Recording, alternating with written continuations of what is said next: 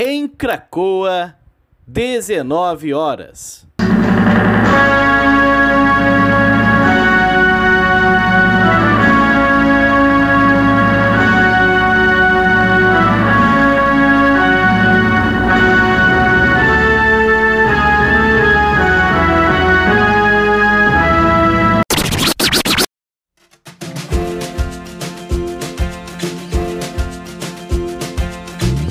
Começa agora a Voz das HQs. Seja bem-vindo, Ministro Alessandro.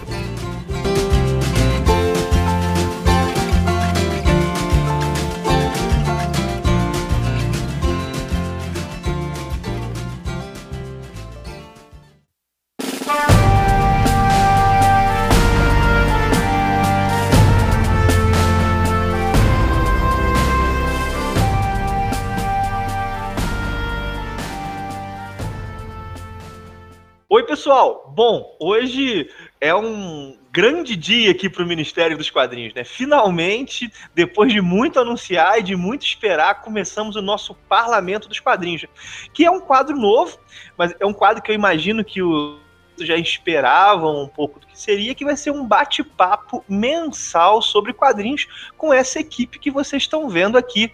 Os dois já são conhecidos, já apareceram aqui no canal, já falaram um pouco com vocês, mas eu vou deixar eles se apresentarem um pouquinho também, e aí depois a gente explica um pouquinho mais sobre o que vai ser o parlamento e sobre o que nós vamos falar no vídeo de hoje. Na verdade, sobre o que nós vamos falar já está no título, mas eu vou desenvolver um pouquinho mais disso. Vai lá, passar a palavra Vai lá, Diego. Se apresenta mais uma vez. E aí, valeu, Ale. Oi, Fred. Bom, muito prazer. Oi para todo mundo de novo, né? A gente já se conhece um pouco aqui pelo Ministério. Depois de tantos pedidos e ameaças quase, né, ao Alessandro, a gente conseguiu, né? Uh, alguns subornos também, a gente conseguiu, a gente conseguiu. Não, tô brincando. A gente tá aí agora com uma nova proposta, vamos trocar uma ideia. A gente viu que vocês Uh, curtiram também quando tem bate-papo né, no canal, então, uh, nesse sentido, a gente vai fazer um momento sempre para pensar algumas coisas sobre quadrinhos. Eu sou o Diego, sou professor de geografia, sou aqui do Rio Grande do Sul, moro em Alvorada, numa cidade do ladinho de Porto Alegre, e é isso aí. Oi para todo mundo. Oi, pessoal, né, Diego? Oi para todo mundo. Ah, é. Oi, pessoal. Oi, pessoal. Vai lá, Fred. Bem, oi pessoal, já vou começar, que senão vai ser reprimido aqui depois. é, mas eu sou o Fred, vocês já devem me conhecer pelas artes do canal. Eu tenho aí essa boa parceria com o canal também. Conheci muitos padrinhos, assim como vocês, pelo, por aqui. Então, hoje eu vim aqui ser o cavaleiro de bronze dessa equipe aqui pessoa que vai tentar ajudar vocês a entender, porque eu também não entendo tanto. Bom, tá, tá, pode ser, Fred o tema de hoje pode ser que você entenda um pouco menos do que o Diego, do que eu, mas quando for mangá, é a gente que vai ter é. que perguntar. quando, quando o assunto for mangá, é a gente que. Não, é essa, né? Sempre um, um escolher um tema sobre quadrinhos, ter um bate-papo, alguns, alguma, algumas sinalizações. Né? A ideia é que seja mensal e que seja o seguinte, né? Vai ser disponibilizado aqui no YouTube primeiro e depois nós vamos disponibilizar também, né, Diego, numa plataforma de podcasts, não é isso? Bom, a ideia fica um mês no YouTube e quando sair o episódio seguinte, o episódio anterior vai para a plataforma de podcast. Isso é uma maneira também de outras pessoas acessarem o conteúdo do Ministério dos Quadrinhos. Essa é uma ideia. E assim, uma, esse quadro também, assim, a ideia dele também, se, se alguma empresa, por exemplo, algum, alguém queira fazer uma parceria com esse quadro, anunciar a marca, né, tem um e-mail aí na descrição do vídeo também, que é o Ministério dos Quadrinhos, arroba gmail.com, Ministério dos Quadrinhos, arroba gmail.com. Mas assim, não vou ficar fazendo muito jabá não, já vou anunciar logo o nosso tema de cara, dificilmente podia ser outro. O tema vai ser Bonelli, né? O tema do primeiro parlamento dos quadrinhos é a Sérgio Bonelli Editore. Então, vamos conversar um pouco sobre a Bonelli. Por que, que não podia ser outro, né? Porque acabou que a Bonelli se tornou talvez a maior prioridade do Ministério dos Quadrinhos, né? É um pouco falar de Bonelli é um pouco a cara do Ministério. ministério no Ministério eu comento praticamente, sei lá, pelo menos 80%, 70%, 80% do que sai de Bonelli no Brasil. Então, quando a gente estava discutindo a, a pauta para os programas, Bonelli. Eu, não fui nem eu que sugeri, tá? Acho que foi o Diego. foi o Diego, mas acabou que não tinha como ser outro. Por isso que o Fred falou que é um pouco aí o padawan na história, mas ele leu Bonelli pra caramba essa semana aí que eu sei. Ele já falou aqui no em off pra gente. Nós vamos bater um um papo assim, vamos começar um pouco sobre o surgimento da Bonelli, a chegada dos quadrinhos da Bonelli no Brasil, e vamos conversar sobre os personagens, como é que a gente lida com esses personagens, o que a gente acha de interessante neles. Vamos passar então a bola aí pro Diego. Diego, sei que você fez essa pesquisa, como é que, como é que a Bonelli começou, cara? Vamos lá. Eu, te, eu, eu, eu, até sei um pouquinho, mas eu vou jogar, vou jogar a bola para você. Nada como ser o âncora do negócio, né? É, é ah. maravilhoso, cara. Porque aí eu, eu jogo a batata quente pros outros. Daqui a pouco eu vou jogar um pro Fred. Eu vou só ficar aqui falando que desempenho, é, não sou capaz de opinar. Cara, tem uma coisa muito legal, se vocês forem ler os diálogos do Platão, é muito bom, cara, porque quando eu fui ler os diálogos, eu falei, pô, cara, os diálogos, né, vai ser o maior quebra-pau, né? É assim, o Sócrates, o Sócrates é o personagem principal, o Sócrates fala lá um negócio de um parágrafo assim, aí vem o cara que tá dialogando com ele e fala, dizes bem, ó Sócrates, por Zeus que sim. Eu vou ficar assim, meu Diego. Eu dizes bem, ó Diego. Por eu Zeus sim. que sim. Serei, serei o interlocutor de Sócrates nesse podcast. Então, tá. Fala, Diego, como é que começou a Sérgio Bonelli Editor? Não, beleza. Assim, acho que uma coisa que é legal de comentar antes, né, é que uh, esse primeiro tema, eu, eu, nem lembro exatamente se foi uh, ideia minha o tema, acho que não, não, não sei se foi, mas Independente se ele está ocorrendo agora como primeiro tema, é também um agradecimento à galera que está no canal aí, né? Porque é o povo, o, o, povo que é fiel a Bonelli são esses leitores de Bonelli, né? Então, é também uma forma de agradecer a quem comprou a ideia do Ministério dos Quadrinhos no começo, né? Uh, quando o Alessandro lá, um pouco ainda conhecendo a Bonelli, fazia lá os seus reviews de, de techs e tal uh, a galera comprou muito a ideia, né? E o, o, Ministério vem crescendo muito, e esse público é muito parceria mesmo nisso. Bom, uh, pensando um pouco na Sérgio Bonelli, editora, a gente tem que retornar ali por volta do século XX, no início do século XX. Os quadrinhos na Itália eles começam na primeira década do século XX. Uh, nesse processo, né, também nasce né, e, e surge na Itália o Gianluigi Bonelli, o Gianluigi Bonelli ele vai, ele vai escrever para uma série de, de revistas né, na Itália, mas por volta de 1940 ele decide. O, o Alessandro Cesiro agora, que ele acabou de dar um confere no roteiro dele ali. Eu acho que ele está analisando cada frase que eu estou dizendo. Não, não, não. Eu estou até preocupado tá agora. Qualquer, qualquer coisa vocês me falam aí, né? Aqui é igual então, de mestrado. É, não, bato. Fiquei preocupado agora. Pode uh, falar, cara. Tá tudo certo. Por... Pô, pelo menos eu acho, né? posso estar Bom, eu, eu só falei do nascimento do cara, não deu tempo de errar muito ainda. Ele nasce ali por volta de 1908, né? Mas uh, ao longo do século XX até uh, ah, 1940 ele vai trabalhar para uma série de revistas, né? Uh, mas em 1940 ele decide comprar um título ali para ele poder ter uma, maior liberdade criativa e de edição também, né? É, é, nessa compra que se faz daí é que vai, vai surgir então uh, os primórdios da Sérgio Bonelli Editor. Ele tinha uma possibilidade maior de criação, né? Uh, mas na prática, assim, a Bonelli acaba ficando conhecida muito por conta de um personagem chamado Tex, né? Uh, até a, a Bonelli ser Bonelli, é interessante dizer, né? Ela passou por vários nomes. Ela começou se chamando Aldate, né? O Audaz. Ela começou a se chamar também Arauto depois. Ela se Ô, chamou Cepim um tempo. Oi. E uma coisa bacana é que esse nome Aldate é o nome da, da revista lá que o Sérgio Bonelli comprou. Isso, ela começa isso. como Aldate por isso, né? Isso é uma coisa bacana. Isso é um detalhezinho pequeno, mas segue aí, tá, tá dizendo os nomes que a Bonelli teve. Um a Bonelli né? chegou a se chamar aí para um professor de geografia, né? Isso é uma coisa que me, me tocou, assim. Ela chegou a se chamar Altamira, né? Por conta uh, da paixão. Sim, por conta da cidade que nós temos aí no, no norte do, do, do Brasil. E a, a, o Brasil sempre esteve ligado, né, a, a, a também a paixão da, da Bonelli. Então ela também, ela, legal. ela também já se chamou Altamira, mas foi por um, um curto período. Bom, enfim, ela vai tendo vários nomes, né? Uh, mas ela acaba se tornando conhecida como depois, né? Depois que o Gianluigi passa uh, os comandos da editora para o seu filho, Sérgio Bonelli, todo mundo falava, né? Ah, editora do Sérgio, editora do Sérgio, editora do Sérgio. Então, lá para o fim do, da, da década de 80, ele coloca como nome mesmo, depois de uma série de sugestões, né? A Sérgio Bonelli Editore, e, e coloca até como símbolo ali, né? O Tex, que foi o personagem, talvez, talvez não, o personagem que sedimentou, assim, né? A história da Bonelli. O Uma Tex... Pode falar, pode falar. Perdão, te interrompi. De... É, é essa coisa a gente, a gente vai se entender. A gente vai se entender, vamos lá. Vai acontecer muito, que eu acho que. É, é uma coisa que eu queria. É que uma coisa que eu acho bacana na Bonelli é que a Bonelli, ela é desde o início, e de certa maneira até hoje, uma empresa familiar, né? Ou seja, ela surge ali com o. que você falou, Jean-Louis de Bonelli.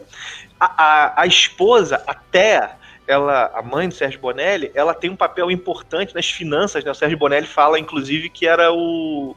As finanças era o caderninho da mãe dele, né? Era o caderninho da mãe dele.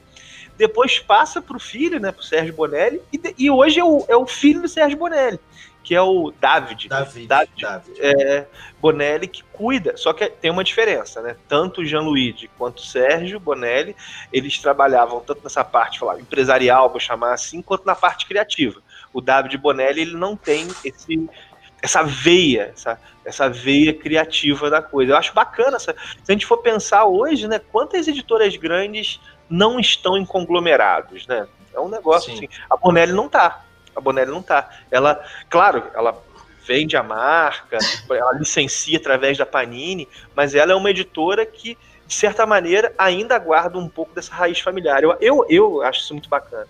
Eu acho, eu acho legal e, e, acho legal também a ideia do David, né? De, é, isso é legal, né? Numa preocupação do Sérgio Bonelli, assim, o, quando perguntavam para ele o que, que vai ser da Bonelli, né? Deve ser uma coisa que angustia um pouco, né? O cara colocou a vida toda num, num negócio e depois o David era filho único, ele não curtia muito quadrinhos, o que, que vai ser, né? Mas o David foi muito inteligente, né?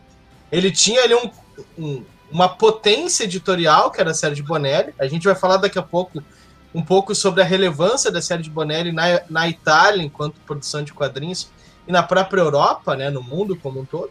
E ele faz uma coisa que é, é, é esperta, né, mas é um bom esperto. Né? Ele pega o que estava sendo feito, ele deixa a galera continuar trabalhando, e, o, e o, o que, que ele é bom mesmo, o que ele curte, que é a parte administrativa, ele vai tocar mais. Né? Então, Uh, uh, o Bozé, ele indica algumas pessoas, algumas mentes criativas, para continuar cuidando desse processo criativo, editorial, e a parte uh, da saúde financeira da empresa, ele segue tocando. Bom, a gente passou um, um fez uma linha do tempo aí sobre a, a história da Bonelli, mas voltando um pouquinho para o começo, né? A Bonelli ela se sedimenta com o Tex. Né, ali por volta de 1900 e 48 vai surgir o Tex, né? O Tex, uh, ele é um personagem que inicialmente surge como um anti-herói no começo, um cara meio fora da lei, assim, mas que depois vai se transformando e vai sendo organizado também como é esse herói, né? Então, e aí o Tex, sim, o Tex, ele sedimenta, uh, bombava muito na Itália na década de 40 o faroeste, né? Uh, até por conta de estar na esteira ali do fim da Segunda Guerra Mundial, né? Uh, dos cinemas que tinha muito filme de faroeste, né? Da, da mitologia que se tinha em torno também do Far West, né? Da corrida para o oeste que se tinha nos Estados Unidos. Então, o Tex ele acaba pegando um pouco disso e amadurecendo a produção de quadrinhos na Itália. Isso é uma coisa bem legal. Pode falar, Fred, vai lá. Não, é que a, acrescentando a isso também, né? Porque apesar do, do conhecimento do, sobre a Bonelli não ser tão vasto, tem conhecimento geral, mas uma coisa mais. Porque que, essa é uma questão também que eu acho que depois vai vir chegar a Hollywood, né? Que é exatamente o momento que a gente vê no, no filme que teve a, recente, o Era Uma Vez em Hollywood, do, do Tarantino. Que, se não me engano, o personagem do, do Leonardo DiCaprio no filme, ele interpreta um ator que ele é muito conhecido, é um ator famoso, e ele justamente vai para a Europa para fazer filme de faroeste italiano, é, que, que eu acho que, que realmente chegou a Hollywood, mas só que é, é as, na Europa, na, na, Itália e tal, é, quando, che, quando o estilo de faroeste chegou em Hollywood, ele já era já já estava acontecendo há um tempo, já tinha aí o, o, é, diversos filmes acontecendo no, no, cenário europeu, já tinha o Tex, já já estava por lá. Então é, é um momento que também é retratado ali no, no filme, né? É, Isso é muito... um baita filme, é um baita é, filme. Esse é um eu não vi ainda. Esse, esse é um negócio porque assim, a Itália ela cria uma tradição própria de western, de faroeste, que é o faroeste espaguete, que a gente chama assim, né? Que é o faroeste espaguete. Ela tem uma tradição própria. Ou seja, o faroeste, se a gente for pensar, ele acaba entrando no cenário do que a gente chama hoje de cultura pop da Itália e criando raízes que talvez, assim, aqui eu tô pensando alto, tem até mais profunda que nos Estados Unidos. Hoje, o personagem de faroeste mais vendido do mundo não é publicado numa editora norte-americana. A gente for pensar, a, Mar a Marvel e a DC não tem nenhum grande personagem elas têm personagens de western. Tem lá o Jonah Rex na DC, por exemplo. Tem, mas nenhum deles, assim, fica. Por, acho que o Jonah Rex hoje, por exemplo, não tem uma mensal. Até não. onde eu lembro, não tem nenhuma mensal, Jonah Rex. E o Tex tem uma mensal sei lá, aí mais de 60 anos, né? Mais de 60 anos, uma mensal que vende mais, isso é um, isso é um, isso é um dado importante, né? Vende mais que qualquer quadrinho de super-herói norte-americano. Impressionante. É, é, impressionante, né? Pra gente ver esse poder, é, esse espaço que o western, que o faroeste tem na cultura pop da Itália e que com certeza o, o Tex, ao mesmo tempo que bebe desse cenário, de, desse espaço, ele contribui para formá-lo, né? Ele tem, ele tem uma contribuição grande para formá-lo. E isso é um negócio que eu acho bem bacana. Eu demorei para descobrir o Faroeste, não sei se, não sei vocês assim. Eu fui eu fui ler Faroeste é quase concomitante à minha descoberta da Bonelli. Ler e começar a ver. Tinha visto um filme ou outro, mas começar a ver um pouco mais tem uns 3, 4 anos para cá. Muito bem, Lê. ainda entrando nesse assunto, né, que que tu tinha comentado, eu vou contextualizar para quem está nos vendo, né? Deu uma pequena queda na internet e eu estou repetindo alguma coisa que eu já tinha dito. Então, parece que está me dando um déjà vu de cinco minutos atrás. Mas vamos lá. Teve um, eu estava comentando né, sobre um texto que saiu aqui, ó, uh, no Nathan Ever, né? O texto do Fernando Brito. Até a gente vai falar um pouquinho depois das edições mais recentes, mas essa edição da Grafite já adianta, assim, tá impecável. Que edição bem feita, que edição bonita, né? Tá bonita tô mesmo. Parecendo, tô parecendo o seu Madruga, né? Lembra daquele episódio do Chaves? Que, que edição formosa. Uh, tem um texto aqui do Fernando Brito que ele comenta sobre como os quadrinhos da Bonelli, né, uh, ele, eu vou falar uma frasezinha que ele diz. Uma das chaves de leitura dos fumetti italianos, fumetti, né, para quem está chegando aí, é a história em quadrinho uh, chamada na Itália, né, por causa das fumacinhas que são os balões do, do, das falas, né, é entendê-los como recriações apaixonadas de modelos estrangeiros, de filmes a quadrinhos, passando por obras literárias. Eu acho que é muito isso, isso que o Ale fala também, né? Ele pega inspirações, por exemplo, do Far West americano, do estadunidense, mas não é uma emulação do que ocorre lá. É uma criação a partir dessa inspiração, né? Isso é muito legal. Então, é uma obra de faroeste com a cara da produção italiana. Exatamente. Nathan Ever é uma obra de ficção científica, mas que não quer emular o Blade Runner. Ele é uma obra de ficção científica que se inspira também nisso, mas é uma produção italiana. Então, a Bonelli ela consegue pegar elementos de outros lugares e acrescentar, né, agregar esses gêneros. Assim. Ela faz uma, para usar uma expressão que foi do modernismo brasileiro, ela faz uma antropofagia, né? Ela pega é. isso e se alimenta disso e recria. Né? Isso, isso é uma coisa bacana mesmo. Recria a partir do contexto próprio lá. Isso é um negócio bem bacana mesmo. E pelo visto, isso também é ligado não só a Bonelli, mas é certo, vamos colocar assim, a certo campo da cultura pop na Itália. Isso é uma coisa que é, é, bem, é, é bem bacana isso. Né? Mas vamos voltar ao Tex então, a gente estava falando, né? o Tex surge em 48, não é isso? Criado lá pelo Jean-Louis de Bonelli, e quem, o desenhista, é o, é o Aureliano Galepini, né? o Galep, o Galep, e a partir daí, né, Diego, que a Bonelli se consolida, não é isso? É a partir daí que ela começa a se consolidar. Inicialmente com esse foco no, no faroeste, no Tex, né? Que é uma... Que hoje, Tex vende menos. Hoje Tex vende menos do que já vendeu um dia. Mas ainda assim é 170 mil edições num mês, né? Já, já vi de 170, 170 mil é boa parte dos meses o gibi mais vendido nos Estados Unidos não chega a isso. Não chega a isso. Né? Pelo menos daquelas, daquelas listas lá da Diamond, né? Dos quadrinhos mais vendidos, não chega a isso. É um, realmente é um fenômeno, né? 170 mil por mês, assim, é bastante coisa. É, os pontos de cabeça na Bonelli, uh, hoje, né, são o Dylan Dog e o Tex. Teve uma época que o Dylan Dog vendeu mais que o, o Tex, mas hoje eles estão meio parelhos, assim. E é assustador, né, cara? É assustador, assim, positivamente, né? O quanto se vende ainda, né? É importante a gente lembrar uh, que a Itália é um país com 60 uh, milhões de pessoas, 60, 61 milhões de pessoas, uh, enquanto nós estamos com 209 milhões de pessoas, né? E a é Itália é vende, pensando né, nessa comparação, nós temos né, muito mais população e a Itália vende 200 mil exemplares e acha ruim. A gente. É verdade. Tava pensando numa coisa aqui, voltando um ponto que vocês falaram antes, que o Diego mencionou, né? Que é a questão da Itália pegar, fazer um faroeste à italiana. Olha que interessante. Tex não vende nos Estados Unidos. Boa e... parte das vezes, praticamente não é nem publicado. Pinga uma coisa aqui ou lá. Para vocês, é, é uma coisa muito interessante isso, né? A ambientação é os Estados Unidos. É, é um momento. O, o Far West é, é praticamente um mito fundacional dos Estados Unidos, né? E ele ressoa mais em outros ambientes. Ele ressoa na própria Itália, no Brasil, por exemplo. Isso é um dado interessante também, né?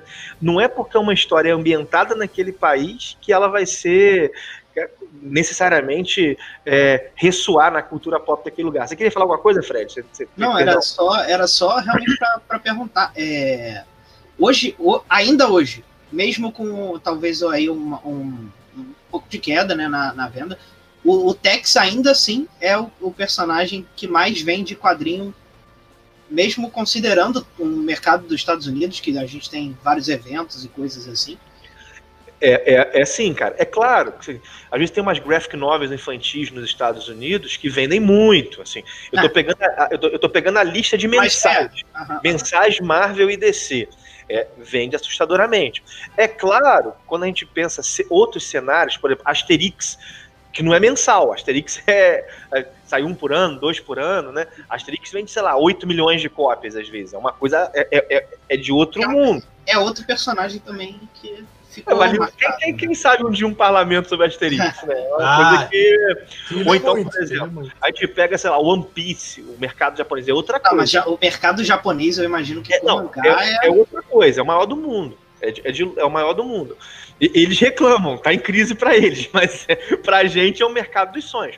Mas quando a gente compara assim, revista mensal, Bonelli, revista mensal de super-herói, o, um, um, na maioria dos meses, Tex está vendendo mais que os super-heróis norte-americanos, sim. É uma coisa. E, e, você sabe esse dado aqui no se aqui no Brasil isso também é uma realidade ou se isso é considerando. Cara, o, Porque eu acho o, que aqui o, a gente tem muita panini com. com o, o, Brasil não divulga dados, né? A gente não tem dados de venda. É verdade, né? Só que, só, só, só que tem, Tex tem 15 revistas regulares, né? E, e Olha, eu, eu quero. É. Eu, eu fiz um, uma, uma breve lista né? Aqui eu vou mostrar para as pessoas, né? Isso, ó, essa página são títulos do Tex hoje, tá? Olha só, olha lá. Então, uh, algumas, né, com, com, com regularidade, né? Outras saem ali mais semestralmente e tal, mas saem, né? Ainda estão na ativa. Então, como a Lê disse, a gente tem pouco acesso assim até ao dado, mas pensando assim empiricamente, o que, que a gente tem percebido, né? É que quem curte o Tex curte muito, né? Eu, eu até vocês estavam brincando comigo antes de gravar o parlamento, perguntei pro meu amigo lá da banca, né? Perguntei, ah, cara, como é que é a Bonelli aí?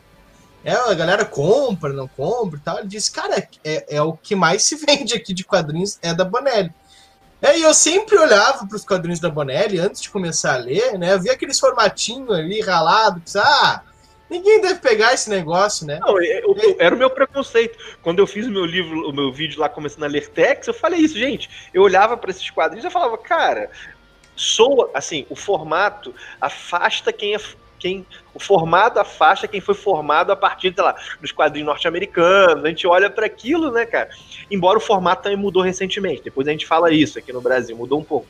Mas é um Só... negócio que assusta, né?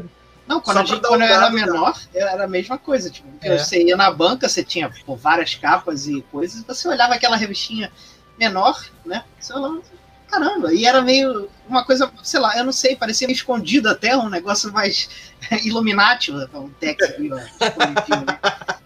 Vai lá, Diego, você dá um ele dado disse aí. Que tem, não, só para dar um dado que eu achei curioso, assim, ele disse que tem cinco, disse que tem pelo menos cinco clientes que compram absolutamente todas as revistas que tenham Tex na capa. Então não importa cara, o título, tem uh, Tex. Uh, tex. É, tem Tex, ele vai. O cara. Tem cinco pessoas, é uma banca pequena, que chegam lá, abrem a sacola e largam. E pensando assim, né, até no número do valor também que tá cada revista, acaba sendo algo considerável, né? Cinco vezes. Né? Cara, sabe o que eu acho interessante? Assim, algumas coisas, assim, isso são impressões que eu tenho do canal. Posso estar. Tá, não tenho esse dado refinado. Mas olha só que interessante. Primeiro que é muito comum pessoas que só leem Tex, assim, tipo, o cara é fã do Tex. Isso também tem com Homem-Aranha, tem com Conan, né? E aí o cara pega tudo. E tem uma coisa que eu acho que é o seguinte, né? Tem uma pegada geracional que é interessante. O leitor de Tex, ele é fiel, ele não tá ligando, ele, ele não tá ligando tanto pro hype, ele tá ligando pro Tex. Então todo mês ele vai lá pegar, saiu do Tex, ele vai comprar o Tex, né? Hoje, assim, é, é, eu vejo no canal, né? Acaba que a, a, a postura geracional é outra. O cara o hype importa muito, sei lá, tá acontecendo um grande evento, e aí o cara tá de olho naquele grande evento. O Aranha tá participando, talvez isso migra. Outra coisa é que a pessoa pensa muito no número de edições, né? O, leitor tradicional de Tex, não. Ele está acompanhando o Tex mês a mês, mês a mês, mês a mês. É claro que há um desafio na formação de novos leitores. Há um desafio na formação de novos leitores. Mas, cara, olhando pelo Ministério dos Quadrinhos, eu tenho visto que tem, assim, eu não sei os impactos disso. Não sei se tem chegado, não tem como eu dizer se tem chegado mais gente ou saído mais gente. Mas tem chegado gente no Tex. Ah, se a gente for pegar assim, eu e Diego chegamos no Tex. Eu cheguei também. Pô, o Fred chegou. Olha só. Na Bonelli, eu diria. Devo dizer na A gente chegou na Bonelli. Repare, um nós otaku, somos... um otaku chegou na Bonelli. nós somos novos leitores. Então, assim, alguma alguma renovação. Claro, seria legal ter dados, né? Mas alguma renovação de público tem. E a Bonelli tem investido nisso. A mensal Tex Wheeler vai para vai para esse lado, né? Aí tá eu. A outra coisa é que a Mitos, aqui no Brasil, o, o forma, eu não, acabou que eu não separei nenhum formatinho, dei mole. Mas a Mitos tem investido mais agora em edições em formato italiano. Tá aqui, ó, vou pegar um Dylan Dog aqui. Ó. Esse aqui é o formato italiano. Que é um, esse formato. Ah, e, você tem um formato italiano e um formatinho para comparar aí, Monge? Para botar um, um, um aqui, ó. O teu é, o teu é formato italiano, Fred. É, o meu é. Vou pegar do mesmo personagem pra ficar mais padrão. o Diego, Diego é. Diego, tipo, eu peguei um Dylan Dog pra falar de Tex, Diego até me senti humilhado aqui, me senti um cara bagunçado. Eu não, eu não ouvi o que tu falou, mas eu concordo. Fala, Diego, tá, compara aí. Compara aí. O formatinho do Zagor, é, da edição 62. Oh, aliás, baita história esse aqui, hein? Eu gostei também. Promoção, Tava em promoção na Amazon, 11 reais estava esse negócio aqui, ó. Vai lá, boi. E olha lá, o e aqui, tá... uma italiana, né? Botando uma de frente para outra. quando a gente estava falando desse, do formato que assustava na banca, que, que quando éramos moleques a gente estranhava na banca é o formatinho. O formato italiano ele oferece uma outra apresentação. É. Que, o formato italiano é o formato original de publicação.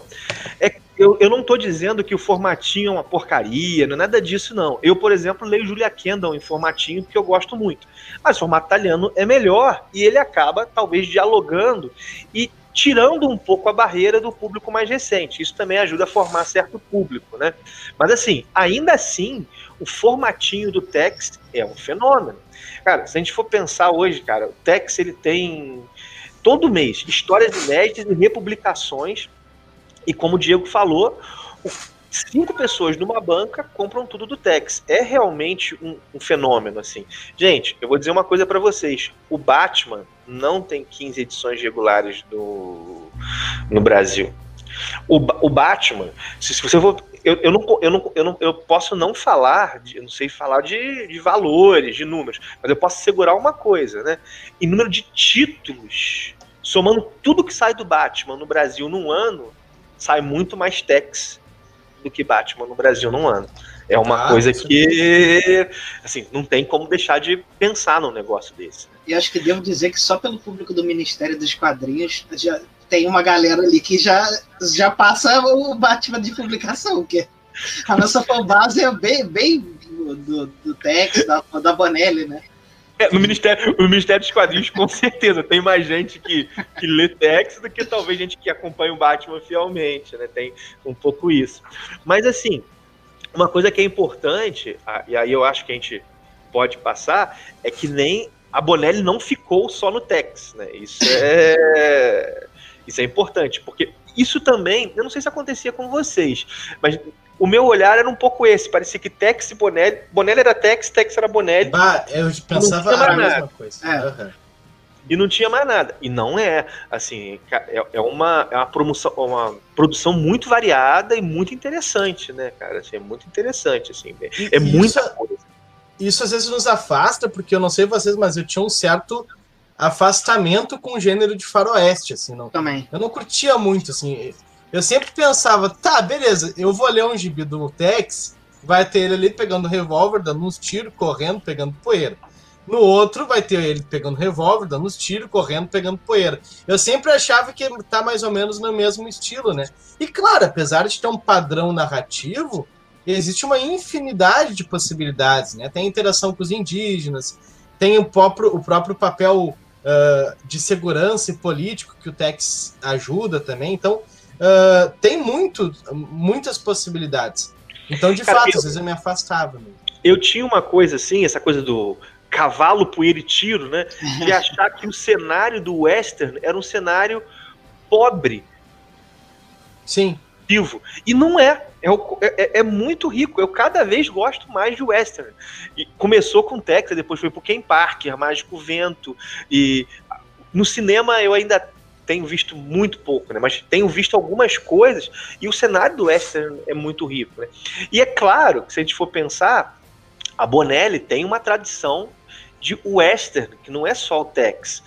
Falando aqui de cabeça, né? Ken Parker, que hoje não está sendo publicado pela Bonelli, mas é publicado originalmente pela Bonelli.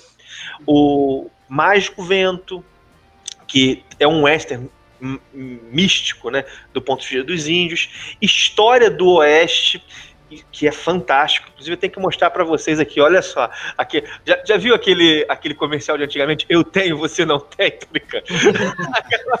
Vai, e, e pra mim isso funciona, porque como eu queria Epopeia Tri. Cara, Epopeia, eu ganhei isso de presente da Carol. Olha só que esposa eu tenho. Eu ganhei a coleção completa de presente da Carol. Epopeia completa. Completa. completa. completinha, comprou. É, Epopeia Tri é uma, é uma coisa muito. Na verdade, Epopeia Tri é o nome da revista, o nome da história é a História do Oeste. Inclusive, saiu uma segunda versão no Brasil, que foi chamada História do Oeste pela Record. Mais pra frente, aqui tá na edição da Ebal. É o seguinte: é toda a história da conquista do Oeste dos Estados Unidos a partir do ponto de vista de duas famílias. Gente, isso é muito maneiro.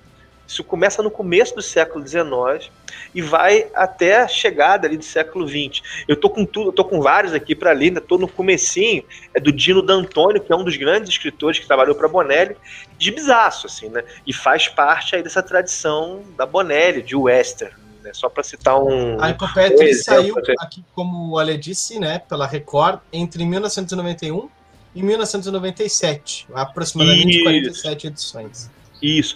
É, essa segunda versão não chega ao final. Ela tem 70 e poucas edições, agora não vou lembrar agora. É, é uma coisa interessante.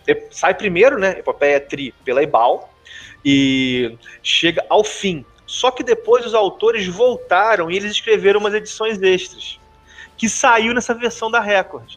Então, se você quiser a história completa, você tem que ter da EBA. Ou você tem que ter até o fim da, da Record e depois completar com a da Ebal, ou você tem que ter a da Ebal completa e pegar uns dois ou três números da Record.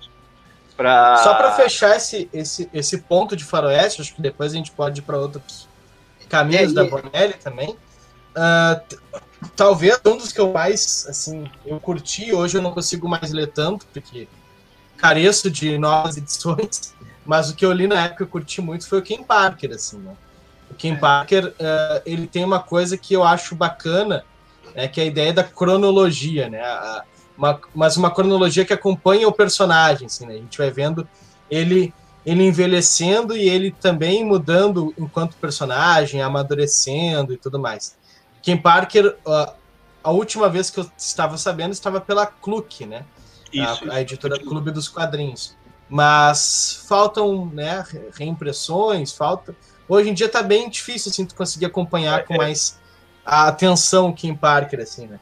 Mas, as, minhas, uh... as minhas edições de Ken Parker, digo, tem, algum, tem umas 15, 15 ou 20, são da edição antiga, da VEC, que eu consegui em sebo. Das novas eu não tenho nenhuma, assim. E Ken Parker Sim. é uma coisa linda, gente. Ken Parker é um negócio. O que eu vou falar aqui agora não é exagero. Eu acho Ken Parker um dos ápices do western mundial, considerando todas as mídias.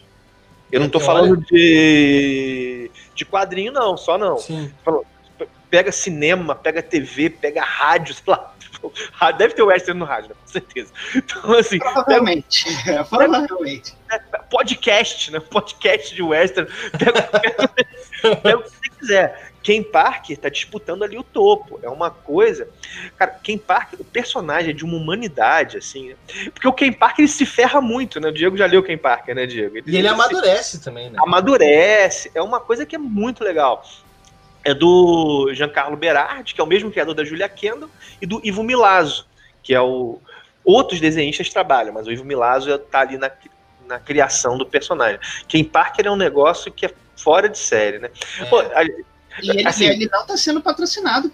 Pô, a gente não está sendo patrocinado, não? ele tá falando de verdade. Se quiser patrocinar, Aliás, pode patrocinar. Ministério dos Quadrinhos, arroba gmail.com. É isso. Tô falando isso aqui claro, no claro. Não, mas é realmente muito bom, assim, uh, só para dar um start, né, para quem quiser procurar isso depois, uh, logo na primeira edição, primeira, segunda, segunda ali, ele tem o irmão dele assassinado, né, ele e ele Isso. vai ele vai atrás desses assassinos, né? Assim começa assim a história. Mas ele é um personagem muito errático, né? Ele ele ele é, é claro assim quando ele erra, quando ele pa, passa do tom e também ao longo das edições ele vai envelhecendo. Isso é um negócio que eu acho fantástico, né?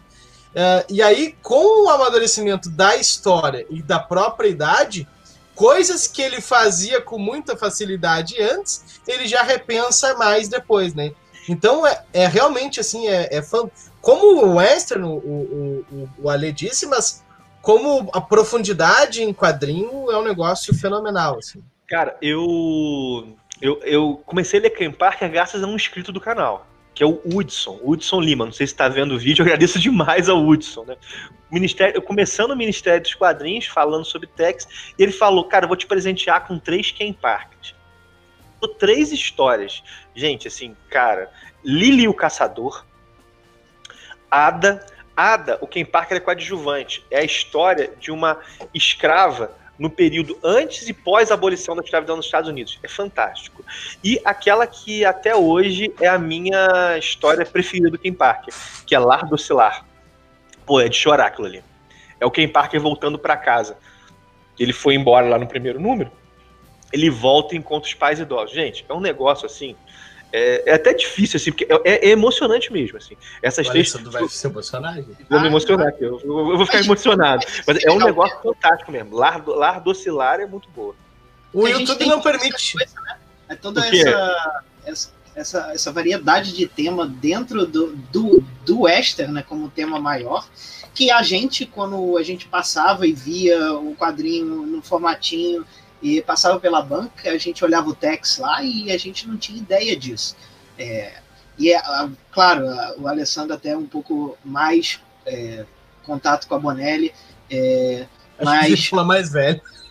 Também, também, também também, né? Também. Pô, o Fred- o Fred foi meu aluno no ensino médio, cara. Não, e o Eu Fred que achou que eu tinha a tua idade, eu que tenho que estar preocupado, né? Ele falou, bah, não, tu, tu que nasceu aí junto com o Alessandro. Ó, Alessandro, poxa, Ou, ou eu tô conservado. caminha. não é. Pode ser o contrário. Pode ser.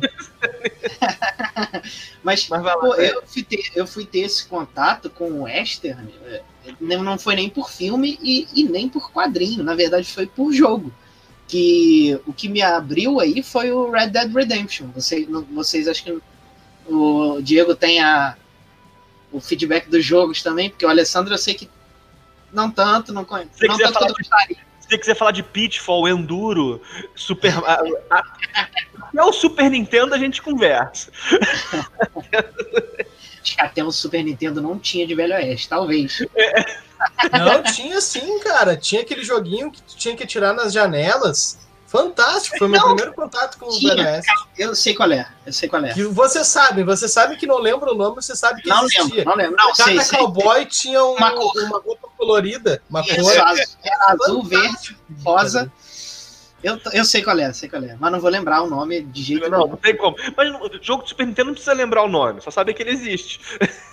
Existiu, tá na nossa memória, vocês também devem. Se alguém souber, deixa o nome nos comentários aí.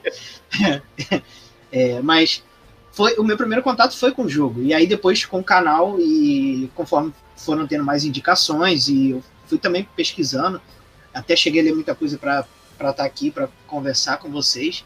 Então, desco- descobri essa, essa variedade, né? Porque eu tava na mesma do, do, do Diego e de você. É, tiro, poeira, cavalo, machadinha, flecha. É O verdade, jogo, tem do uma- Su- o jogo do Super Nintendo é Sunset Riders. Ah, é uma- larguem no YouTube depois pra matar a saudade. É Eu acho- muito bom, muito bom. também soube o nome. Gente, mas agora eu vou ter que falar. Eu vou ter que falar de um título aqui agora. Não tem jeito, gente. Porque vocês ficam me zoando que eu só falo dele. É o Mário Pimenta, Ah. né? A gente. Por que, que o Alessandro aceitou tão fácil esse primeiro tema Não, de é porque parlamento? o, Di- o Diego falou assim: ah, a gente vai parar de falar de Western, vamos falar do Ken Park. Eu falei, poxa, eu já tava até triste aqui. Não, eu tenho que falar do Mágico Vento. Eu vou até pegar aqui uma edição do A Mágico gente, a Vento. gente né? tava escolhendo o tema, foi fa- falando, o Diego falou assim: ah, não, a gente já tem o tema. O Alessandro ia falar Mágico Vento. O Diego falou Bonelli, ele é, Bonelli, Bonelli. Não, vou ter que falar do Mágico Vento, né, gente? Cara, quando eu li isso aqui pela primeira vez, Mágico Vento é fantástico. Quem não. Quem, pô, tem vários vídeos no canal sobre Mágico Vento. Mágico Vento foi uma série, uma série fechada, né? 131 edições, feita pelo. pelo agora, pelo Manfred, pelo Jean Franco Manfred, é Giancarlo Berardi, Jean-Louis de Bonelli, Jean Franco Manfred, que é um roteirista de primeira linha, que é um western com com pitadas de sobrenatural, pitadas até fortes de sobrenatural, e feito do ponto de vista dos índios. Gente, isso é fabuloso. Os diálogos são muito bons, assim. É, é, Mágico Vento é meu título preferido da Bonelli. É meu título preferido da Bonelli. Hoje, Mágico Vento sai no Brasil, está sendo reeditado no Brasil em duas edições. Né? A edição Deluxe, está indo para o volume 7, e a edição em formato italiano, já saíram cinco volumes. É isso aí que o Diego também quer que saiam logo mais volumes, né, Diego? Você Claro, parou no 5, claro. né? Eu tô acompanhando pela edição italiana, né? O, o- Acho que é uma coisa legal, né? A gente, no fim, né, não passou muito, assim, mas é, eu comecei a ler Bonelli não, não faz muito tempo, né? Eu lia esporadicamente, daí com o Ministério eu, eu eu me dediquei mais a cumprir alguns títulos, assim. E dada a paixão deste jovem rapaz, o Alessandro, a Mágico Vento, né? Eu falei, ah, Olha o brilho no olhinho sentindo... dele. Olha o brilho no olhinho dele. É, olha ali o brilho. Eu tô até me sentindo mal de assistir o, o canal do cara. Eu não tô lendo o Mágico Vento, né? Então, eu fui atrás do Mágico Vento agora com essas novas edições. E é realmente fantástico, assim. O primeiro número ele não me pegou de primeira. Achei bom, achei bom, achei divertido, legal. Mas é que eu fui com uma expectativa, né, muito alta, é. graças ao Alessandro. Não, então, é, é verdade, aí eu falei, tá, tá, beleza, bom, vamos lá, calma aí. Mas os outros números vai aprofundando a, a, a... Eu acho legal ter uma coisa no Mágico Vento, que é. Isso é uma coisa que na geografia a gente curte, né? É pensar a organização enquanto sociedade das, das tribos também, né? E tu coloca ali no Mágico Vento, tu mostra o aprofundamento de organização daquelas tribos, né? Da espiritualidade, da transcendência, né? Do papel também político dos cargos ali dentro da tribo, do respeito a quem tem mais sabedoria, né? Uh, do conflito que tem entre o Paul, que é o, o, o, parceiro do Mágico Vento, que é um cara, né? Que vem da cidade e depois vai entrar em contato ali com as tribos indígenas. Então, e sem contar que tem a pitada do sobrenatural, né? Que é uma coisa que eu curto bastante. E é uma, esse negócio do Mágico Vento, eu, eu comecei na Deluxe, né? Então eu li as duas primeiras edições de uma vez. Então talvez para mim eu já fui pego na primeira, porque a primeira minha foi o, eu, foi o primeiro arco, assim. Faz eu sentido. acho realmente muito bom. Hoje o Manfred, ele tá no meu top 10 de roteiristas preferidos, né? Por causa de Mágico Vento. É impressionante como é que o nível não cai. É impressionante. Cara, a mensal, foram 130 números mensais de 100 páginas ou mais, cara. É, é impressionante como é que o nível não, não cai. Ele, para mim, tá no meu top 10 de roteiristas, assim. Por causa de Mágico Vento, por causa de Face Oculta também, que é, é uma minissérie, e agora tá saindo Xangai Muito Devil aqui no Brasil. O Xangai Devil ainda não consegui ler. O Face Oculta ali. Que isso, sabia disso não, Fred? Pô, agora eu fiquei até orgulhoso aqui do Fred. Salvo engano, foi você que me deu o face oculta. Ah, é verdade, verdade, verdade. Eu não lembrava. tu leu face oculta, então? Li, li. E, mas uh, eu devo dizer, o Mágico Vento, pelo menos para mim, é, eu gosto muito dessa pegada mais sobrenatural, dessa pegada espiritual e tal. Então, para mim, eu, eu, eu, eu acho que funcionou muito melhor. Eu falei, caraca, gostei. Tanto que eu, é, é, fui, eu li vários agora para essa semana e tal. E, pô, é, claro, Dylan Dog tem ali uma pegada sobrenatural, mas, pô, quando, eu, eu acho isso maneiro. Eu, eu, eu gosto dessa pegada. E... É, eu acho, Fred, te conhecendo, que teu favorito vai ser Dragoneiro. Mas depois a gente. depois a gente chega nisso. Eu tava pensando uma coisa aqui para te dar uma virada, porque eu, eu, não, eu não queria sair do Western sem falar do Mágico Vento, tá, gente? É, é o seguinte, né? Um, um personagem que tensiona ali um pouco o Western, mas a, caminha perto, é o Zagor, que surge, deixa eu pegar aqui a data do surgimento do Zagor, em 61, e já é uma criação do Sérgio Bonelli, não do Jean-Louis Bonelli, mas é a criação do Sérgio Bonelli, do filho. Porque o Zagor não é um western. Zagor não é western, porque o Zagor ele se passa no momento em que os Estados Unidos ainda são colônia, ali é o começo do século na verdade, não. Os Estados Unidos ainda não, não são. A independência dos Estados Unidos é final do, é final do 18, não é isso? Então, assim, é aquele momento de virada, é o começo dos Estados Unidos como nação. Ainda não está no contexto da conquista do Oeste. A maior parte dos, dos Estados Unidos ainda não foi descoberto, e os, é, é, é uma outra pegada. E o Zagor também tem o Zagor é muito legal porque o Zagor é uma mistureba, né? O Zagor tem história de ficção científica, o Zagor tem história de aventura. E com o Zagor aconteceu uma coisa comigo. Eu dei azar nas primeiras histórias que eu peguei. Não gostei nem um pouco das primeiras histórias. Foi o único título Bonelli que aconteceu isso. Eu não gostei é, nem aliás, um pouco. É desanimador. Não desanimador, mas é preocupante ver os teus primeiros vídeos sobre Zagor. A gente percebe que tu tá ali querendo gostar, né? Aí ele fala, ah, pessoal, oi pessoal, tudo bem? Meu nome é Alessandro. Aí ele fala, ah, eu peguei esse título aqui do Zagor, é, é legal, foi divertido. Mas, sei lá, até pode ser Fiz mais. um esforço, fiz um esforço. Não, só que é aquela coisa, um inscrito veio me salvar. E, esses inscritos são maravilhosos, né, cara? Ele me mandou três edições dos Zagor pelo Bozelli, que é o atual editor do Tex. E aí eu vi o potencial do Zagor.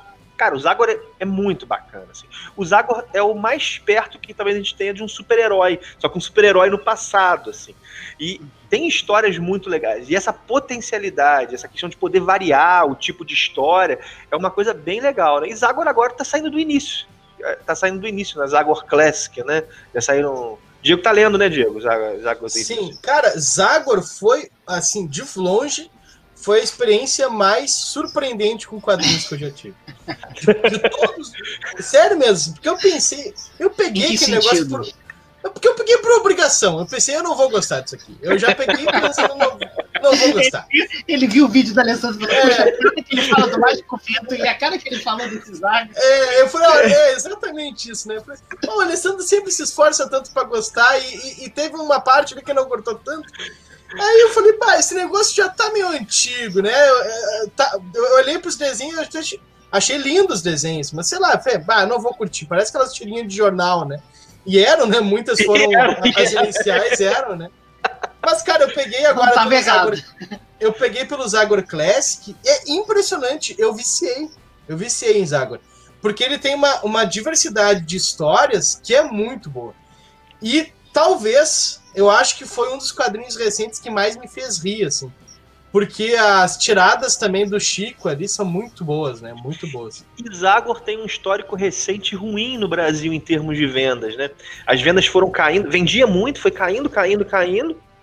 Tanto que a Zagor mensal foi cancelada, a, a, a, revista Zagor foi cancelada, continua só a Zagor especial, e agora a Mito está tentando outras estratégias, né, com Zagor Classic, vai trazer histórias contemporâneas em Zagor Nova Série em formato italiano, celebrei muito essa decisão, vão ser dizendo que ano que vem vai ser o ano do Zagor, né, porque ano que vem é 60 anos do personagem. Então, é 60 anos do personagem ano que vem. 61, 1921. Cara, eu tô torcendo muito, eu acho que vai ser isso. Vão trazer Zagor Origens, que é uma história contemporânea do Zagor, que reconta a origem do, do personagem. Dizem que é sensacional. Tô torcendo muito para essa história vir. Eu tô num ponto, cara, que tudo que, assim, enquanto eu der conta, o que sair de Zagor eu vou pegar. Porque eu achei muito divertido. E teve um negócio também que, enquanto eu li o Zagor, eu pensava, eu já li esse negócio. Eu fiquei pensando aí na minha história, né? será que eu já não peguei Zagor para ler e tal? E aí depois eu fui me dar conta, até conversando com o Alessandro, o quanto se assemelha com um fantasma, né? Em alguns isso. aspectos, assim. E aí isso me fez gostar ainda mais, porque eu gostava muito do fantasma antes. Agora até tô pegando essas edições que a Mitos tem feito. Então, juntou tudo, né? Juntou a, ali a aventura. Eu tô, eu tô pegando pela Classic até aqui, tá dentro do mundo real, né? Mas parece que vem aí zumbis, robôs, fantasmas, né? Então, uh, até o momento tá tudo certo, tá tudo ótimo. E o Zagor é um viajante, né? Ele sai dos Estados Unidos. Ele vai ao Canadá, Sim. ele desce, então assim, é distinto. Tem uma história do Zagor que eu gosto muito, considerada por muitos a melhor história do Zagor. Eu não tenho condição de dizer isso porque eu li muito pouco ainda, né? Que é Zagor Odisseia Americana que é do Jean-Louis de Bonelli, saiu aqui numa edição pela Mitos, é bem legal, assim. Então, Zagor é outro aí, personagem que eu realmente torço para que se consolide novamente. Acho que essas novas estratégias podem dar fruto, né? Bom, o, o, só para tu tinha citado só um dado, né? Uh, o Zagor até teve uma história longeva, assim, na, na, no Brasil. Ele começou em 1978, ali pela VEC, né? Isso mesmo. Teve 55 edições. A última passagem maior dele ali foi entre 1999 e 2018, que foi essa, essa revista que tu disse. Teve 181 edições. Hoje a gente tem, né, esse Zagor Classic, que é excelente, a nova série que está vindo aí, como a lei disse, e também tem o Zagor Especial, né, que também tem uma história longeva aí, começou em 2002, que é essas que vem no formatinho e até agora tem 71 edições, se eu não me engano. O pessoal elogia muito, cara, a fase do Zagor na, na Record. Foram 64 edições, de 89 a 95, e é uma fase que foi em formato, foi em formato italiano, foi em formato italiano, e tem umas, tem umas edições bem volumosas, assim, principalmente no início, com arcos completos. É uma, é uma fase da história editorial do personagem aí, bem elogiada. E o Zagor também foi publicada pela, pela Globo, né? Pela RGE e pela Globo, assim, né? Que, pela RGE e pela Globo. A Bonelli tem isso, né? Ela passou por várias é, editoras aqui no Brasil. Vale mencionar, o Tex surge em 48, em 1951 o Tex já está sendo publicado no Brasil. Isso. Olha só, três anos depois. Isso é uma coisa que ele começa pela lá pela editora Globo, salve. Na, na verdade, na época era RGE, o, o nome, né? Ele, na, na, ele, ele, surge numa revista Júnior, o nome da revista era Júnior. A revista tinha formato talão, né? Formato em talão cheque. É o valente, é o valente. Saiu, inclusive, agora um facsimile numa edição especial. A Mitos fez essa Júnior. Depois ele vai para VEC e aí ele fica de 71 a 83, vai para a RGE, a RGE muda de nome para Globo, e aí 98 a Mitos assume e tá aí até hoje, né? É um personagem. E uma coisa interessante, o, Zago, o Tex não é zerado. Isso ele é muito sai, legal. Ele sai da VEC, vai para Globo, ele não é zerado. Ele sai da Globo, vai para Mitos, ele não é zerado. Então o cara consegue pegar Tex do 1 ao 611, que é 611, 612, que eu acho que é o que está agora. Isso é uma. Isso pro colecionismo é um negócio legal. Né? Zacor é não é zerado. Assim. É o, é o, o Tex não é zerado. É o One Piece do Western. ele só teve uma pequena interrupção ali entre a uh, 50 e, o final, metade da década de 50 ali até 73, 71, mas imagina né, o tamanho de tempo que a gente teve ainda. É, não, é uma coisa enorme, cara. E assim, a primeira revista não se chamava Tex, né? Se chamava Júnior. Inclusive o nome do personagem não era Tex. Renomearam o personagem no Brasil, era o Texas Kid. Só faltou o Silva no final, né? é, a gente, a gente Júnior, podia ser Júnior. A gente já teve, a, a gente já teve no Brasil pro lugar do Peter Parker, por exemplo. Né? A gente Isso. já teve Miriam Lane no lugar da Lois Lane e o Texas Kid no lugar do. Chega aqui. Mas o, o, Tex ele tem um negócio com o nome, né? Porque na Itália também ele ia se chamar Tex Killer, né? Isso. E aí depois, por conta de um medo, de repente, de censura e tal. É, o Tex assassino, né, cara? Tex Killer, né? Então, uh, até foi bom porque, olhando para o personagem depois mais moderno, né? Acabava não casando tanto assim é com verdade, o que é, é, o personagem. Né? Mas eu acho é que verdade. o Miller é até bem mais, bem mais maneiro que, que Killer, né? Parece é, mais sobrenome, mais. né? Killer é. parece título. Killer, Killer parece, parece nome assim, que usava em fórum de internet. Ou sei lá, assim, Tex, The Killer. Parece um negócio desse. parece um negócio desse tipo, né? Mas, assim, é uma coisa... Agora vamos Vamos para outro personagem, então, para a gente trocar uma ideia sobre o outro. Fomos para o Zagor. Vamos para outra criação do. Eu tô curtindo é. muito, Leto. Pode puxar aí todos. Puxa, pode vamos, puxar. Já, ele já falando do Mágico Vento, a gente já tá tranquilo aqui. Agora, já. Vamos acabar o vídeo. Já falei do Mágico Vento, tá bom. Aqueles caras assim, né? Tem o Mr. No, né? Que também é outra criação do Sérgio Bonelli e que tem um. A gente tem um carinho enorme. Tem aqui o Mr. No, minha edição da, da 85. Ó. Esse aqui é o que número da 85? É o número 1 né? 85. É um, é um... Cara, o Mr. No é muito legal. O Mr. No é muito legal porque o Mr. No, ele é. Ele, é, ele surge em 75. Eu tô com ele é criação, na minha ele é criação também do Sérgio Bonelli. Ah, vale dizer, né? O Sérgio Bonelli, ele assina como Guido Nolita, tanto no Zagor como no, no Mr. No. E ele é criação e ele é um piloto norte-americano cansado da guerra que vem morar no Brasil. Então, boa parte das suas aventuras se passam na Amazônia. Gente, eu vou falar para vocês, eu me senti muito feliz no Mr. No, porque embora se passe em outro momento do tempo, é, eram coisas que para mim eram familiares, sabe? Tipo, os estados, a cultura. E o Sérgio Bonelli tinha um grande carinho pelo Brasil. Né? Ele tinha, veio para o Brasil várias vezes, tinha um carinho especial pela Amazônia. Então, ele criou aí o, esse personagem. E a gente pode pensar, né? Pô, o western na Amazônia, mas se a gente for pensar, a Amazônia ela funciona como uma estrutura favorita, é, perdão, uma estrutura parecida com a do western. Por quê? Porque ela também é uma nesse momento né, da história, é vista como uma espécie de terra de ninguém, com um Estado não tão presente, as pessoas tendo que se virar um. Né? Aquele, uma terra, exatamente, uma terra ser desbravada. Inclusive, durante, a gente sabe dos, dos planos de ofertas de terra na Amazônia, tem essa questão do desconhecido, né? Só que com uma ambientação completamente diferente e com um personagem que é fantástico, né? O Mr. No, ele é mulherengo, ele é, ele, ele é humano demasiadamente humano, né?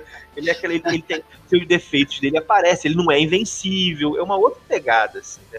Já leu o Mr. No, né, Diego? Você tava mostrando aí, né? Sim, cara, ali uh, pela. Eu li o. A, a 85 tá lançando, né? essas edições que compilam alguns especiais do Mr. No, né? E li também a, agora, mais recentemente, pela Red Dragon, saiu uh, o Mr. No que pega ele a partir de uma nova fase assim, de reformulação.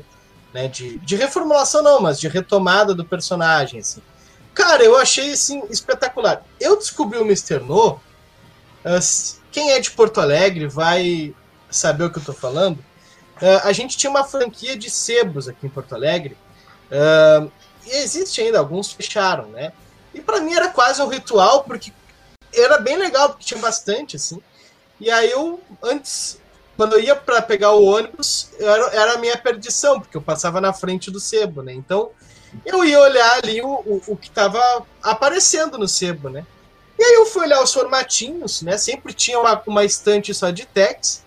E aí eu fui olhar o formatinho com esse cara aqui e eu, ah, vamos ver, eu nunca tinha visto falar do personagem. E ali era na Amazônia, né? Eu achei, pá, que estranho. Aí eu olhei ali os, os, o editorial. Nossa, o pessoal da Itália que tá fazendo, não conhecia muito o Bonelli, né? E aí ali eu me interessei mais por personagem, assim, cara. E, cara, é muito bom, é muito bom. Eu acho que o, o, o Sérgio Bonelli até disse que tem muito dele no, no, no Mr. No, assim, né? Uh, quase uma, uma autobiografia, às vezes, assim, desse aventureiro, né? Do cara uh, que curte a natureza, né? Que valoriza muito as parcerias que estão trabalhando com ele. Então, uh, é uma história de aventura ambientada aqui e, para mim, não tem preço isso, porque a gente carece, às vezes, né, dessas obras ficcionais que valorizam né, o país. E, bah, como professor de geografia, tá vendo ali, né? E casualmente eu fui, eu fui para a Amazônia esse ano, então eu peguei esses, esses quadrinhos agora ainda com mais paixão ainda, né? Então é muito bom. Diego é já, bom. já se achou o Mr. No, né, cara? Já, ele desceu lá já. Já desceu lá, querendo pilotar um avião. E, e, e é uma aventura bem feita, assim, cara. Tem, tem, é? É, tem muita qualidade, né?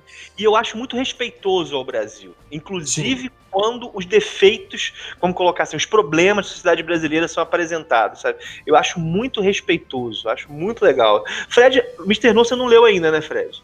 Não, não li, mas é, Próxima vez que eu... É, Próxima é. vez que eu for no Rio aí, eu levo o Mr. No pra você. Eu, tô, eu, roubo todos os quadrinhos do Alessandro. Eu tô com os Conans aqui, que a, a pandemia veio, eu, eu, me apoderei, tá aqui. Você, você tá com o meu Lock Key, Fred? Meu Lock Key não, volume 1? Tá não? não. Então Lock tá sumido aqui na minha estante, tem que achar isso.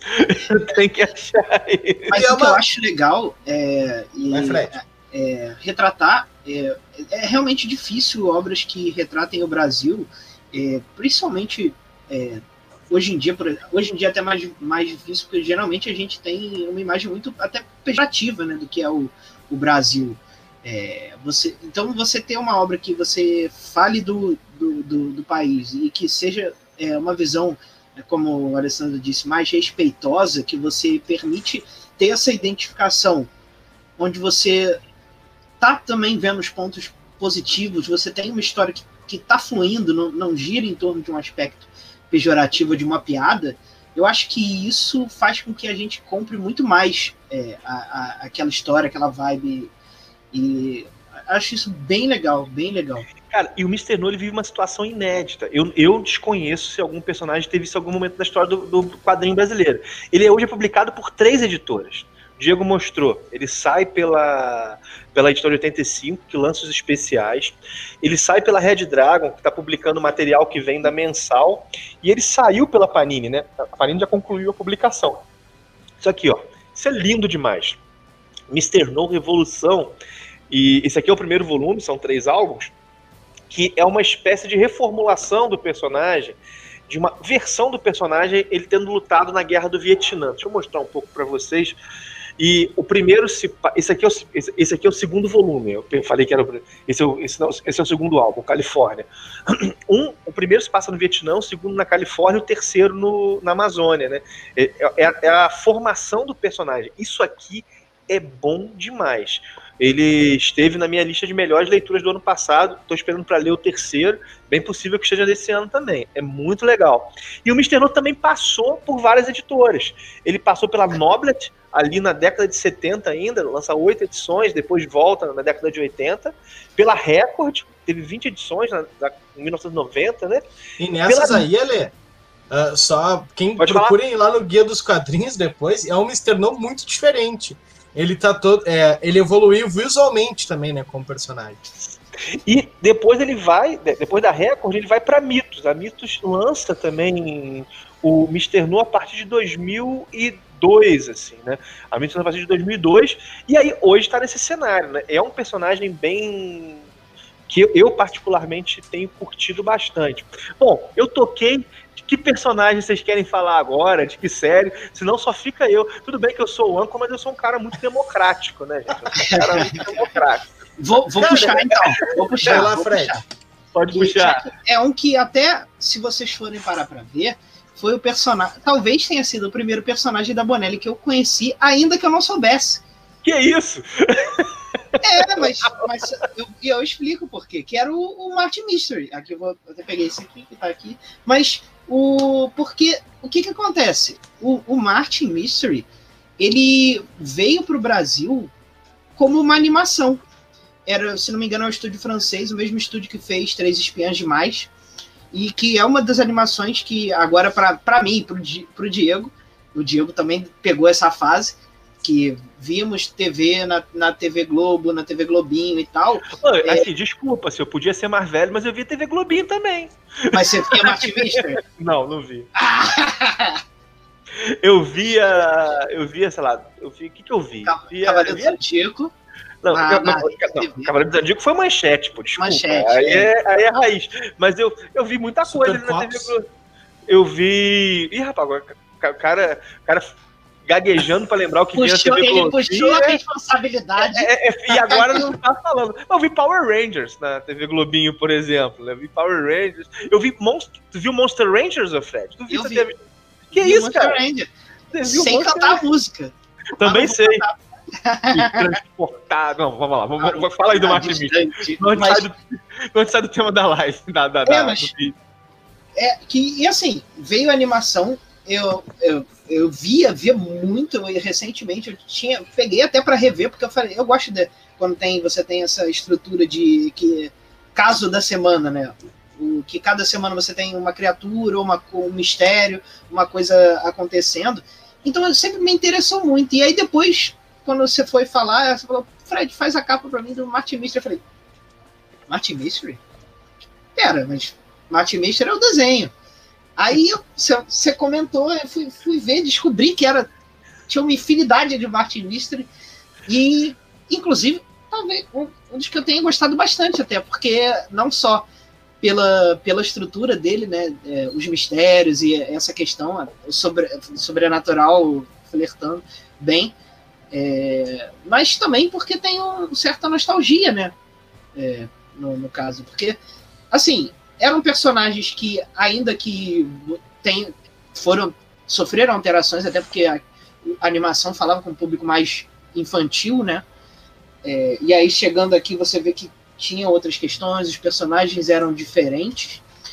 É, eu acho que foi uma revista que eu gostei bastante, tanto em termos de pequenas dessas coletâneas de histórias assim, quanto em termos de arte também. Eu achei a arte do Martin Mister bem muito muito bem feito. Acho que, de maneira geral, é, todas as. A, em termos artísticos, né? É, todas a, a, as edições, todo, todos os personagens da Bonelli têm um traço bem, bem maneiro. É, porque eu tive experiência de, durante a faculdade, é fazer, tentar fazer quadrinho em preto e branco. E eu sei que em alguns momentos é muito difícil você você tentar passar tudo aquilo sem o auxílio das cores, né? Você tentar, é, principalmente em cenários mais complexos. É, e eu acho que a, Bonelli faz isso muito bem. É uma coisa que gostei bastante, inclusive, quando comecei a, a ler, né? O, o Martin. Pode falar, Diego, fica à vontade. Não, o Martin Mister, criação do Alfredo Castelli, né? E do Giancarlo Alessandrini, né? Teve uh, uma nova vida agora a partir de 2018, né? Quando também, numa empreitada aí da Mitos de ver quais personagens eles dariam seguimento, eles fizeram alguns testes com alguns personagens e tá saindo agora, né? O Martin Mister em formato bem. italiano, né? Uh, muito bom, assim. Ele tinha passado antes pela RGE, né? Uh, ele passou antes também pela Globo, com duas edições. Uh, passou pela Record, né? Em 1990, ali, com 17 edições, que também teve uma, uma qualidade bem legal. Número. Olha aí, ó, nosso, nosso garoto do sebo. Isso é, essa é de qual, Ale? Essa é da Record, é a número 5 é a número cinco da Record. Que massa, cara. É, e aí teve uma passagem um pouquinho mais longa, né, pela Mitos, de 2002 a 2006, com 42 edições. Eu curto bastante o Martin Mister, Fred. Inclusive, quando a Lê perguntou ali, era o que eu ia falar, tu roubou o meu personagem, mas tá tudo bem. Roubei. A gente continua amigo. Eu, uma coisa que eu acho do Martin Mister é que é um personagem com muito potencial para uso em escola, né? Eu fico imaginando os italianos são muito privilegiados ter tudo do Martin Mister, porque ao mesmo tempo que é sobrenatural, é muito bem pesquisado.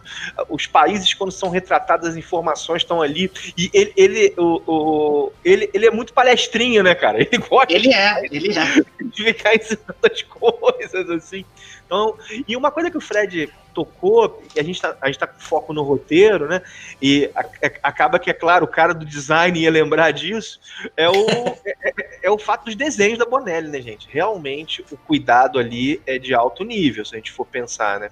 Tanto que, cara, são 100 páginas por mês, normalmente, ou mais, assim. Imagina o tempo, a antecedência que isso é feito. É um negócio que. Eu vi, acho que Julia Kendall, por exemplo, antes do, do, do primeiro número sair, dois anos antes do primeiro número sair, já tinha vários números é, produzidos. A, o, o, o Bendis usava aquela expressão, né? Years in the making. A gente falava lá da, da questão do, da Marvel, né? Years in the making. Na Bonelli é Years in the making making mesmo. Os caras fazem. Tanto que, pelo visto, o Martin Mistério, hoje, ele não tá tendo. Se bem que teve uma. Esse ano teve uma coisa diferente na Itália. Mas ele não tava tendo histórias novas. Ele só tava usando o estoque de histórias já produzidas, já, já, prontas lá da Bonelli. Imagina, saíam histórias inéditas, mas não estavam sendo produzidas histórias inéditas. Olha que coisa, cara. Olha que coisa. É uma é. coisa é fantástico, assim, né? Isso é, é uma fantástico. tradição deles, né, Até de sempre ter na Itália, essa, essa regra da banca é muito correta, assim, né? Ah, vai chegar tal dia, o quadrinho na banca chega tal dia. Então, uh, quando tu vai. Com... Bem parecido com o que a gente vê nas nossas distribuições aqui, né? Nossa, mas uh, é totalmente. quando a gente mas vai ter uma série nova. Mas sabia que, que, nos anos 90, no Brasil, era assim, Diego? Por incrível que bah, pareça. capaz. Não lembro muito dessa assim, parte. Vinha assim, na, nas revistas da Abril, na Marvel, vinha assim. Você pegava o checklist, no checklist tava o título e o dia que os títulos estariam na banca, assim, tipo, Homem-Aranha, dia 15. Você ia lá, dia 15, Homem-Aranha tava na banca. Olha só. A gente piorou, olha como é que a gente. uh, mas essa, essa é uma regra da editora Bonelli mesmo, assim, né? Para lançar um título novo, tem que ter no mínimo seis edições, mais ou menos, uh, em média, prontas, né? Então, porque os caras já. E isso indica também outra coisa, né?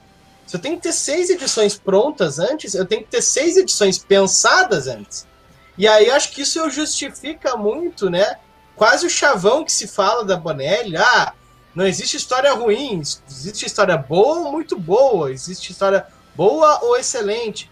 Que realmente, assim, é, claro, a gente não quer fazer assim uma, um, uma generalização, mas se a gente for pegar a média de qualidade das histórias, elas são boas, né? Elas são boas, né? Não, não tem uma, uma edição que tu pega e se, puta, Gastei Cara, dinheiro de graça, né? Assim, por, por média, falando por média, cara, vocês sabem como é que eu gosto de super-herói. Mas falando por média da qualidade, não dá pra comparar. A média de qualidade da Bonelli é bem superior à média de qualidade da Marvel e da DC.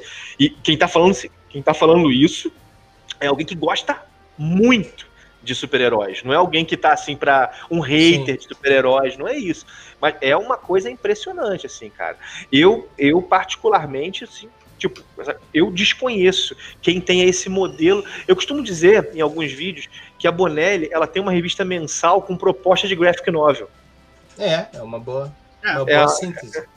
Porque isso, inclu- inclusive, né, é muito comum. Ah, isso é uma coisa que a galera não saiba, né? Mas vou começar a ler Tex, não sei o quê. Tex não tem cronologia, por exemplo. É, é muito comum, inclusive mesmo quando tem cronologia, a revista costuma se bastar. Ou sei lá, sei lá, às vezes é um arco em três edições, você pega a primeira e vai até o final, né? Mas a Bonelli, as revistas da Bonelli elas são muito palatáveis ao leitor iniciante, pelo menos a maior parte delas. Né? A exceção são as minisséries. As minisséries, por exemplo, Face Oculta, tem que começar do começo, né? Xangai Devil tem que começar do começo. Mas as revistas mensais, elas são, assim, pensadas normalmente. Dylan Dog, por exemplo, eu nunca vi, pode ser que exista, mas eu, de- desde que eu comecei a ler Dylan Dog, não, eu nunca vi uma história em duas edições. Não, que eu não lembro as histórias se terminam na mesma edição. É uma coisa que. Eu, isso é, e se a gente for pensar, né? Isso é uma vantagem para o cara que quer experimentar. Ah, vou pegar um Dylan Dog para o Fred ali. Como alguém que, que está nessa, nessa etapa, devo dizer que sim, é uma grande vantagem, porque de fato as histórias têm. é, você tem aquela. o- um arco pequeno, né? Você tem aquele mini arco concluído, você. Tudo, por mais que tenha uma cronologia se, se- de um episódio para outro, você, aquela revista ela é autossuficiente, ela, ela funciona individualmente, né? É, e acho que isso é realmente bem legal. O Diego tocou num ponto que eu acho que é um ponto que a gente não pode terminar o nosso vídeo sem falar dele, que é o fato de que o foco da Bonelli é banca, né? Isso é uma coisa, é uma tradição da Itália e a ela- o foco dela ainda hoje é banca. Ela demorou para migrar para as livrarias, para produzir mais material para livraria. Praticamente não tem nada digital, tem uma coisinha ou outra, né? Mas é uma cultura ainda muito na banca. Isso na Itália, né? Isso na Itália. No Brasil, hoje, nós temos o Tex de banca, os Tex foco ainda é muito banca, mas boa parte dos títulos novos, eles já são mais focados na livraria, embora alguns da Mito ainda vão para banca, Dylan Dog, bancas no Rio você encontra. Acha no Rio Grande do Sul, Diego? Revista do Dylan Dog em banca, Martin Cara, ah, em banca, banca comum, assim, é difícil. Nunca vi. no Rio Só em acha. comic shop, daí sim, né? Então, assim, repara, no foco está sendo outro. Ou então no Catarse, né? Com as editoras pequenas que publicam hoje, assim, ou então no Catarse. É, é. Eu tava pensando ontem quando eu falei com esse cara lá da banca que eu compro. Quando eu perguntei, ah, como é que vende Bonelli aí? é, Ele é um cara que não manja muito de quadrinho. Ele vende quadrinho, ele curte assim vender, né? Óbvio, É né? o, Um é o- é o típico jornaleiro, né? É. aí eu até mandei uma foto, né? Alguns exemplos, né? Que, que ele vendia. E aí que eu me dei conta mesmo, assim, né? Porque ele vende Tex e Júlia formatinho. Esses mais, né? Os formatos italianos, de modo geral. Eu só vi uma vez um formato italiano de Dragoneiro em alguma banca por aqui. Mas depois vai para as comic shops mesmo. Uma coisa que o, o- Fred tinha comentado do Martin ali, ah, é, o, o Ale tinha trazido, que eu acho que é muito bacana, assim, mas talvez o Martin a Bonelli use mesmo nesse, nessa perspectiva do aprendizado mesmo também, né? Pegando um exemplo que eu lembrei aqui do Martin número 17, que é essa, essa capa aqui. Olha só, a- a edição do Thiago Gardinali, né? Tem toda uma introdução ali. Isso aqui era sobre a Ku Klux Klan, né? Toda uma introdução. E no próprio quadrinho, depois, tem um baita parágrafo de texto explicando, né, e dando contexto. Isso é uma coisa que, bah, qual quadrinho vai fazer isso, né? Então, realmente é, é, é, é demais, assim, demais. Curto muito Martin e, caramba, é sempre um prazer ler o personagem. Eu Comecei imaginando- não gostando muito e É, depois você me falou, apaixonei. né? Eu, eu fico imaginando os professores da Itália, né, cara? Deve usar, deve deitar e rolar com isso, né, nas mãos, assim, né, cara? São Isso que a gente tá falando só centenas de de- né? Porque é, lá Seu a- dever de casa de hoje vai ser ler Martin Mister. Olha só Dá que pra ser. maravilha, né? dá pra ser. E, E assim, lá tem o Topolino, né, Ale? é, tem também Disney, é verdade. é. Pra isso é E pra verdade. escola é uma alegria. Gente, mas tem um personagem que a gente, acho que, assim, desse, dos grandes, né, não pode deixar de ser mencionado, que é o Dylan Dog, né? Que é o Dylan Dog, Sim. que chegou... O Dylan Dog é um, é um título de terror urbano, que é, ele é criado, criado ali pelo Tiziano Sclave. Deixa eu pegar a data de criação do Dylan Dog, se tiver aí à mão. A minha Sim. memória é... O Dylan Dog. Não, não, a data de criação não temos aqui, só no Brasil. Então, Enquanto a vê aí, no 86. Brasil, 86. 86. No Brasil, o Dylan começa em 1991, ah, pela Record, com 11 edições, né? Ah, depois ele vai ter uma passagem também por, pela Conrad, né? Ah, entre Ah, é 2001 verdade, e três 2002. edições. Três edições.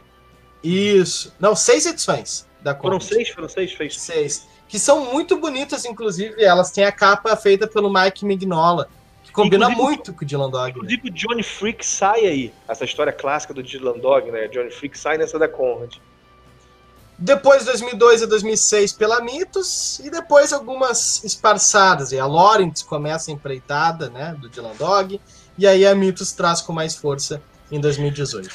É, e, e o Dylan, ele tem um texto que é o texto que é literário, né? O Tiziano Esclavo ele é muito elogiado, porque ele cria um, um terror urbano que trabalha temas, assim, é, medos do homem contemporâneo. Ele trabalha medos do homem contemporâneo. Então tem histórias do Dylan Dog, sei lá, sobre angústia com envelhecimento, que tá, tudo bem que isso não é só do homem contemporâneo, mas é mais forte no homem contemporâneo. Tem, por exemplo, uma história, inclusive, ruim do Dylan Dog, né? Ruim, assim, tipo, é uma- uma- olhando a média do Dylan Dog, ela tá abaixo da média, que é a revolta dos carros. Por exemplo, mas reparem, só pra pegar a temática, assim, É, só pra Dog pegar a temática. Essa aí, essa aí o cara É. tava meio aéreo quando fez isso aí. Mas eu pegar a temática que é a temática de terror urbano. Inclusive, é muito. Era muito elogiado, por exemplo, pelo Humberto Eco. Humberto Eco era fã de Dylan Dog. Humberto Eco era fã de Dylan Dog. É, é um título que ele, de vez em quando, usa um certo nonsense. Tem um sidekick que eu gosto muito, que é o Grosso. É o melhor. Cara, pra mim é melhor. Grosso é um. Ele trabalha esse humor nonsense, assim, que é. O Grosso é uma espécie de mordomo do Dylan Dog. Dylan você chegou a ler, né, Fred? Li, li. O que, que você leu do Dylan? Você lembra? O que você leu do Dylan? Cara, eu li a primeira edição. A primeira edição do, do- é- que é em homenagem à Madrugada dos Mortos, né? Do, Ah, é, do é, Romero. Eu tenho ela aqui, da, da, saiu pela. Em formatinho? Você tem? Não, ela? não. Ela saiu em formato italiano no Brasil. Eu tenho ela em formato italiano aqui. Que eu, eu achei, assim, uma boa homenagem. Não, não achei nada, nada demais. E li algumas das mais recentes que saíram agora pela. Pela Mitos. Né? forma- é. É, a Mitos hoje publica duas séries do Dylan Dog, vale sinalizar isso, que é Dylan Dog e, E a Dylan nova Dog série. nova série, que sai a partir do momento que o Roberto Recchione assume a editoria do título, né? São duas frentes. Também tem Dylan Dog Graphic Novel, já está no terceiro número, é um anual, sai anualmente, e o Dylan Dog Almana- Almanac do Pesadelo, que saiu recentemente com histórias curtas.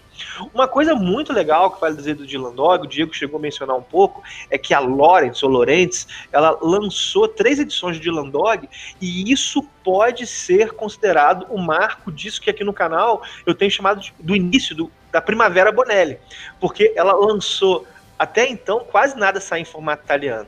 Ela lança em formato italiano, faz uma leitura de lançar para bancas, ela acaba não dando tanto certo ali, mas isso sinaliza.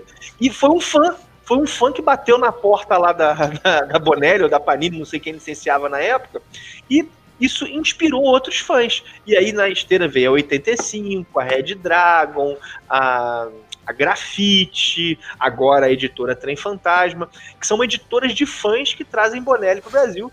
Tudo começou lá com, com Adriano da Lorentes. Né? Isso é uma coisa bem legal também de se mencionar. O Dylan, assim, eu curto muito o personagem. Eu tô lendo a edição. ah, a nova série e a velha série, né? A série regular aí. Ah, tenho focado mais na. Agora eu vou focar um pouquinho mais na, na série regular. porque a Mitos também anunciou que vai, né, dar uma encorpada nesse título, trazendo algumas edições que ainda não foram publicadas, né, Lê? Tu até comentou em algum diário e, oficial, se não me engano. Né? É porque é o seguinte, o Dylan Dog, quando você pega. A, a, publicação é errática, não foi na ordem. Então, quando você pega as 100 primeiras edições, essa fase áurea do Tiziano Esclave, ainda faltam, salvo engano, 37 edições dessas primeiras para sair. E acho, pelo menos o Dorival falou, no o Dorival, proprietário da Mitos, né? Ele falou que provavelmente vai lançar essas 37 edições agora. E talvez, Diego, Dylan Dog, nova sé Dylan Dog série regular passe a ser mensal. Muito bem. É, como eu tenho feito uma intercalada, né? Entre nova série e série regular, eu vou focar no, na série regular. Uh, do Dylan Dog, tem uma coisa, talvez gere um pouco de polêmica, assim. Eu curto muito o título, tá?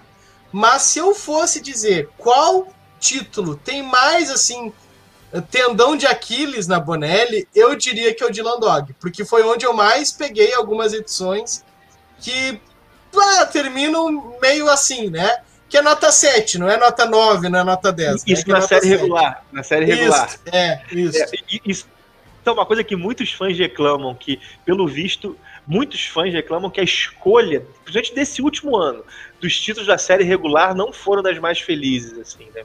Isso é uma é. coisa que acho que acho que ia encontrar eco numa fanbase do, do no Brasil, essa tua fala. Bom, o Fred falou do Martin, o Ale falou do Dylan, né? E do Mágico Vento, né? Já sei, já, já sei. E aí, tô, tô ansioso para falar aqui. Já, pode falar, Diego, eu sei, eu sei quem vem qual É, qual é a minha paixão, né? O que me fez entrar pro mundo italiano. Eu tava assim, ó, torcendo, botei aqui, né? Todas as minhas orações aqui, santinhos, tudo, para ninguém falar antes, né? Que é a excepcional uma das melhores publicações da história deste país, que é Julia Nunca Kendall. Antes nesse país nós tivemos uma mensal com tanta qualidade, né? Meu Deus do céu, esse troço aqui é, é, é, inacreditável. Cada número que eu pego, eu fico impressionado com o que, que esse cara faz, assim. Que quadrinho bom, né? A, eu já tinha lido esporadicamente Bonelli, mas depois de Julia Kendall, falei, não, não, não, não, não, não, vamos focar mais nessa. nessa Quando você começou nas drogas pesadas, né, Diego? Você começou nas Foi a porta para as drogas mais pesadas. É inacreditável. Assim, é importante dizer uma coisa, né? Uh, a Júlia, ela teve uma história um pouco turbulenta, coitadinha, aqui no país, né? Uh, ela é uma criação do Giancarlo Berardi, ela começa a ser publicada em, em 2004, né, pela Mitos, formatinho italiano, formatinho Formatinho, formatinho, isso aí. O formatinho, formatinho que a gente tinha falado. É, formatinho brasileiro. o formato uh... brasileiro. Sai no formato brasileiro. a Júlia, então, em 2004 começa, né? Ela, essa série segue até hoje.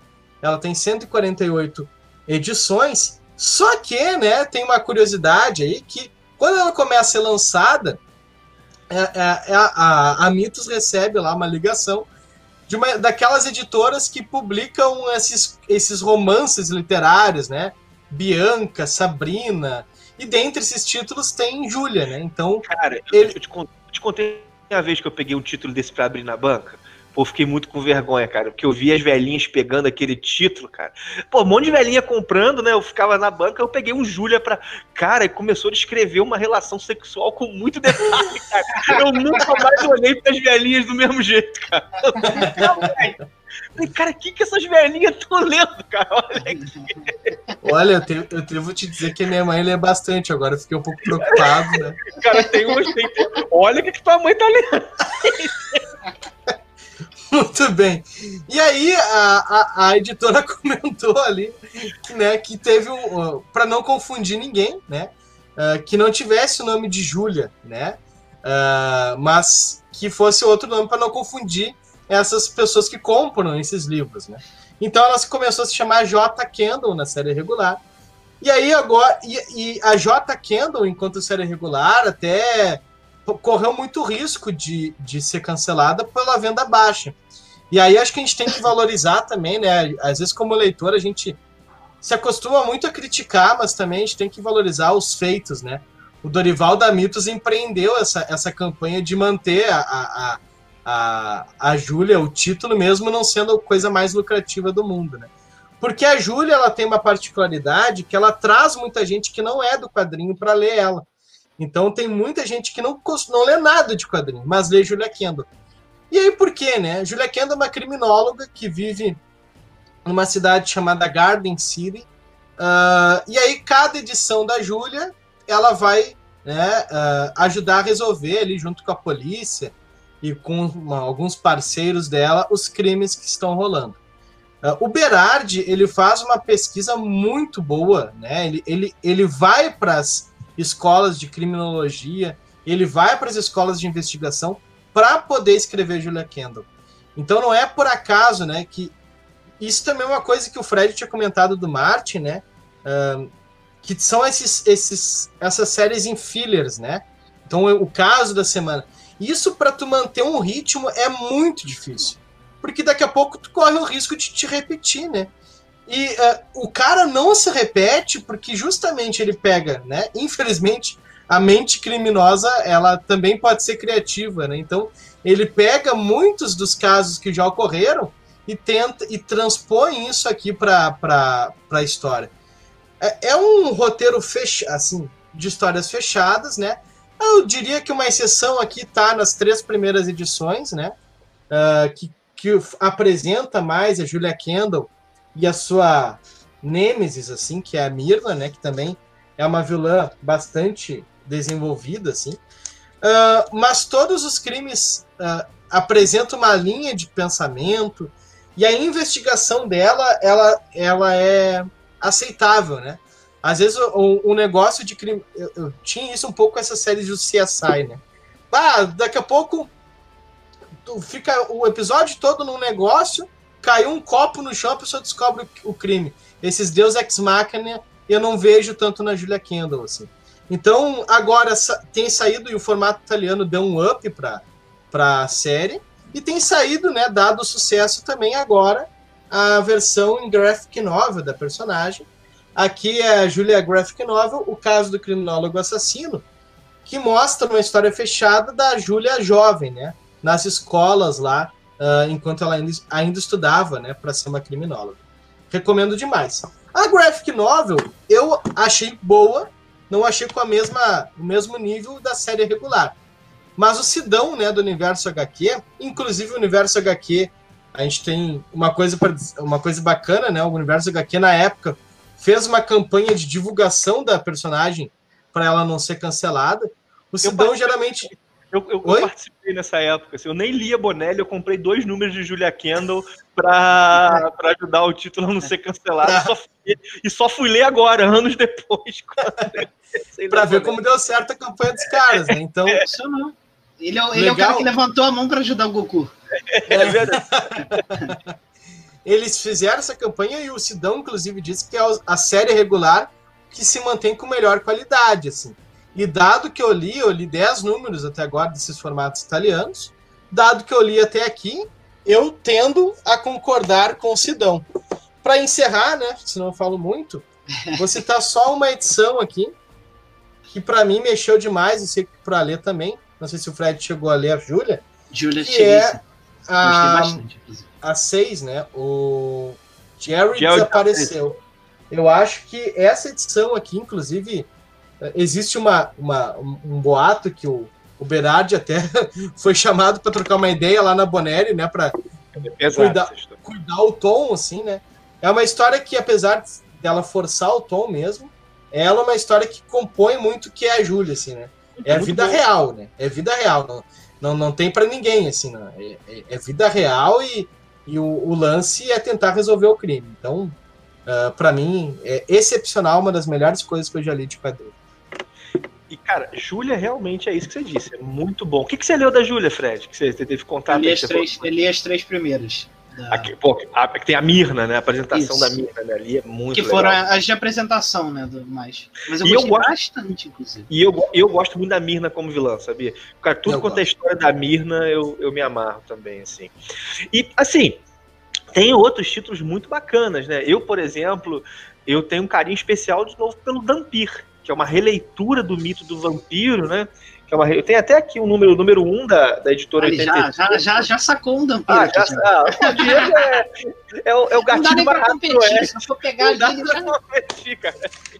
É o, o Dampiro é muito legal. É uma releitura do mito do vampiro. Coloca dois tipos de vampiro, né? Os mestres da noite, que seria uma raça vampírica, e os transformados, que são os humanos transformados em vampiro. E o Dampir é um mestiço, uma cria de um mestre da noite como humana, que tem o sangue, o sangue venenoso para os mestres da noite. Ou seja, ele se torna um predador do predador alfa, do predador supremo, assim, né? E a história, só que eles são gera-se muito poucos Dampirs. E aí nós temos a história de um deles, que é o Harlan Draka. E Dampir é um terror, mas é um terror diferente de Landog. De Landog é um terror urbano, psicológico. Dampir é um terror de ação. E não com, com não pouca frequência, a história ela não tem sobrenatural. É uma história de guerra terrível, por exemplo. Mas assim, é um, é um baita de um gibi. É um baita de um gibi.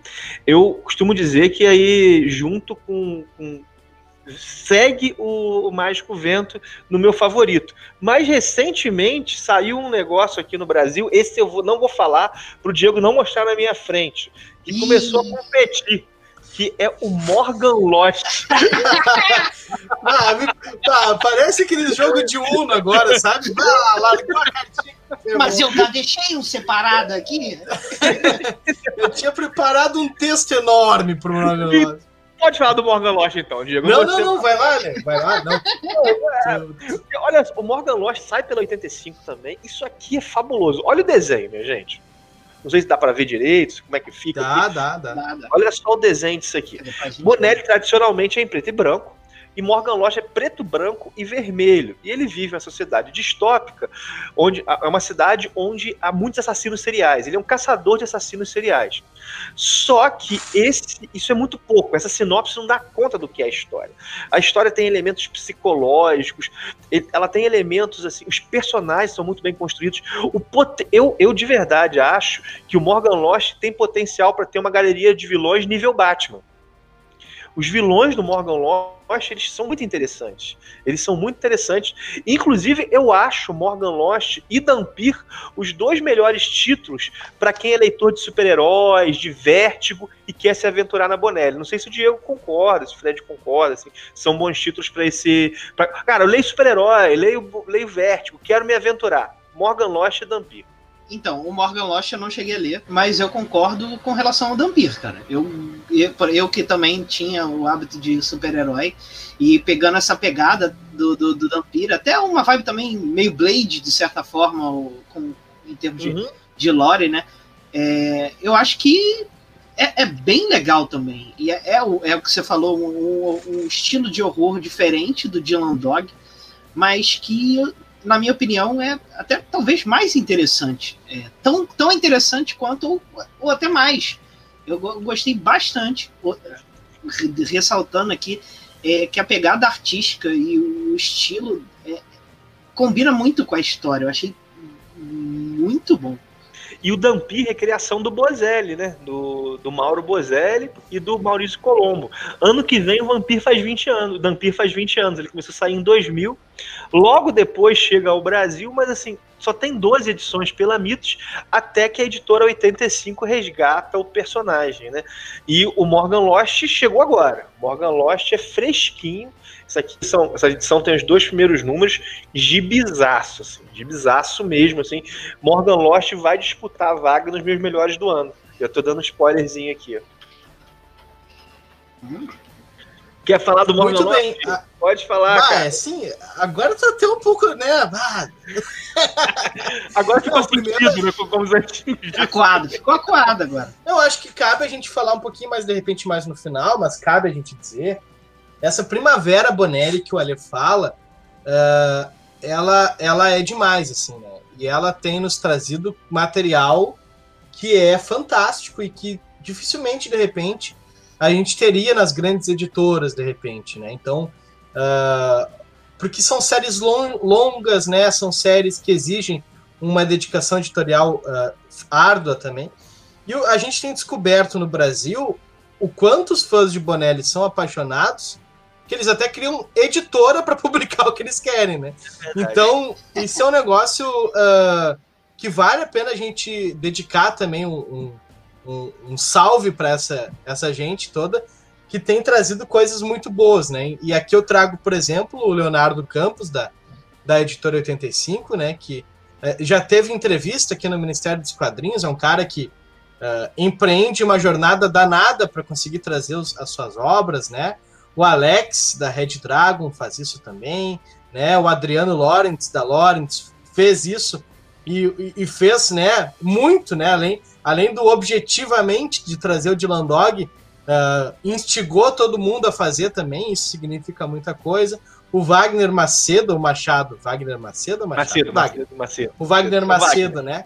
Da Grafite. Então, uh, obrigado né, a vocês, porque não é fácil trabalhar no mercado editorial no Brasil, né? E trabalhar com o mercado editorial também, que, querendo ou não, acaba sendo um pouco mais nichado, né? Então. E agora, é, Diego, é legal tem, isso. Tem, tem o Lucas Pimenta, na verdade é o Lucas e um grupo da editora Trem Fantasma que está trazendo Lê Story. Que Lê Story, cara, Lê Story eu era doido que isso chegasse no Brasil, que é uma série de graphic novels da Bonelli. É, é uma é uma série de histórias fechadas que o tema pode variar. Olha só que legal, um mês pode ser uma, uma ficção científica, outro mês uma ficção histórica. Então, assim, esses caras realmente têm feito muita coisa, assim. Meu filho tá dando um chorinho aí, talvez vocês escutem não um pouco ao fundo. Dá não pra ouvir, não? Também não. Então, olha só, vamos só para assim, pegar as editoras, né? Na 85 hoje sai o Dampir, o Morgan Lost, o o Mr. No nas edições nas edições especiais, né? Então, assim, se eu lembro, em termos de Bonelli, são esses três, né? Vampir, Morgan Lost, Mr. Sim. No. Vem um outro aí que eu não vou falar. Vem um outro aí que já, já quase que eu falei, quase que eu falei. A gente tem a Lilith, lançando Lilith, Lucas que tá para sair, Geia que tá em campanha no Catarse, Jack está em campanha no Catarse, Shanghai Devil, Mr. No. E a grafite com foco na ficção científica. Nathan Never, Nathan, sai Nathan Never gigante, Legs Weaver e Brad Barron, que foi a, o, primeiro, o lançamento que a grafite teve, né? E é, é bastante, é, é, é, muito bacana ver esse pessoal assim. Eu fico imaginando, você é fã de um negócio e traz aquilo para o Brasil, né? Olha, falando então uh, dessa Lay Story, é, é uma proposta editorial massa, assim, né? Porque o que, que tem na Bonelli, né? O, o, Tem muita gente que trabalha criativamente muito bem, se dedicam a alguns títulos, né? E alguns uh, queriam abordar outros assuntos também, né? Então a, a Lei Story ela serve para absorver essa, essa criatividade dos próprios artistas da Bonelli, né? Então uh, ela entra nessa, pro, nessa proposta, assim, uh, de receber histórias diferentes de artistas diferentes da própria editora. Eles nunca foram impedidos de trabalhar em outras editoras, né? Uh, o Sérgio Bonelli nunca incomodou por isso. Mas ele viu, né, dada a demanda que se tinha, de criar uma revista que tu pudesse criar ali uma história mais fechada com o que eles queriam. Então tu, tu passa ali na Lay Story, né, uma revista própria de graphic novels, que trazem assim ficção científica, horror, uh, crimes, fantasia.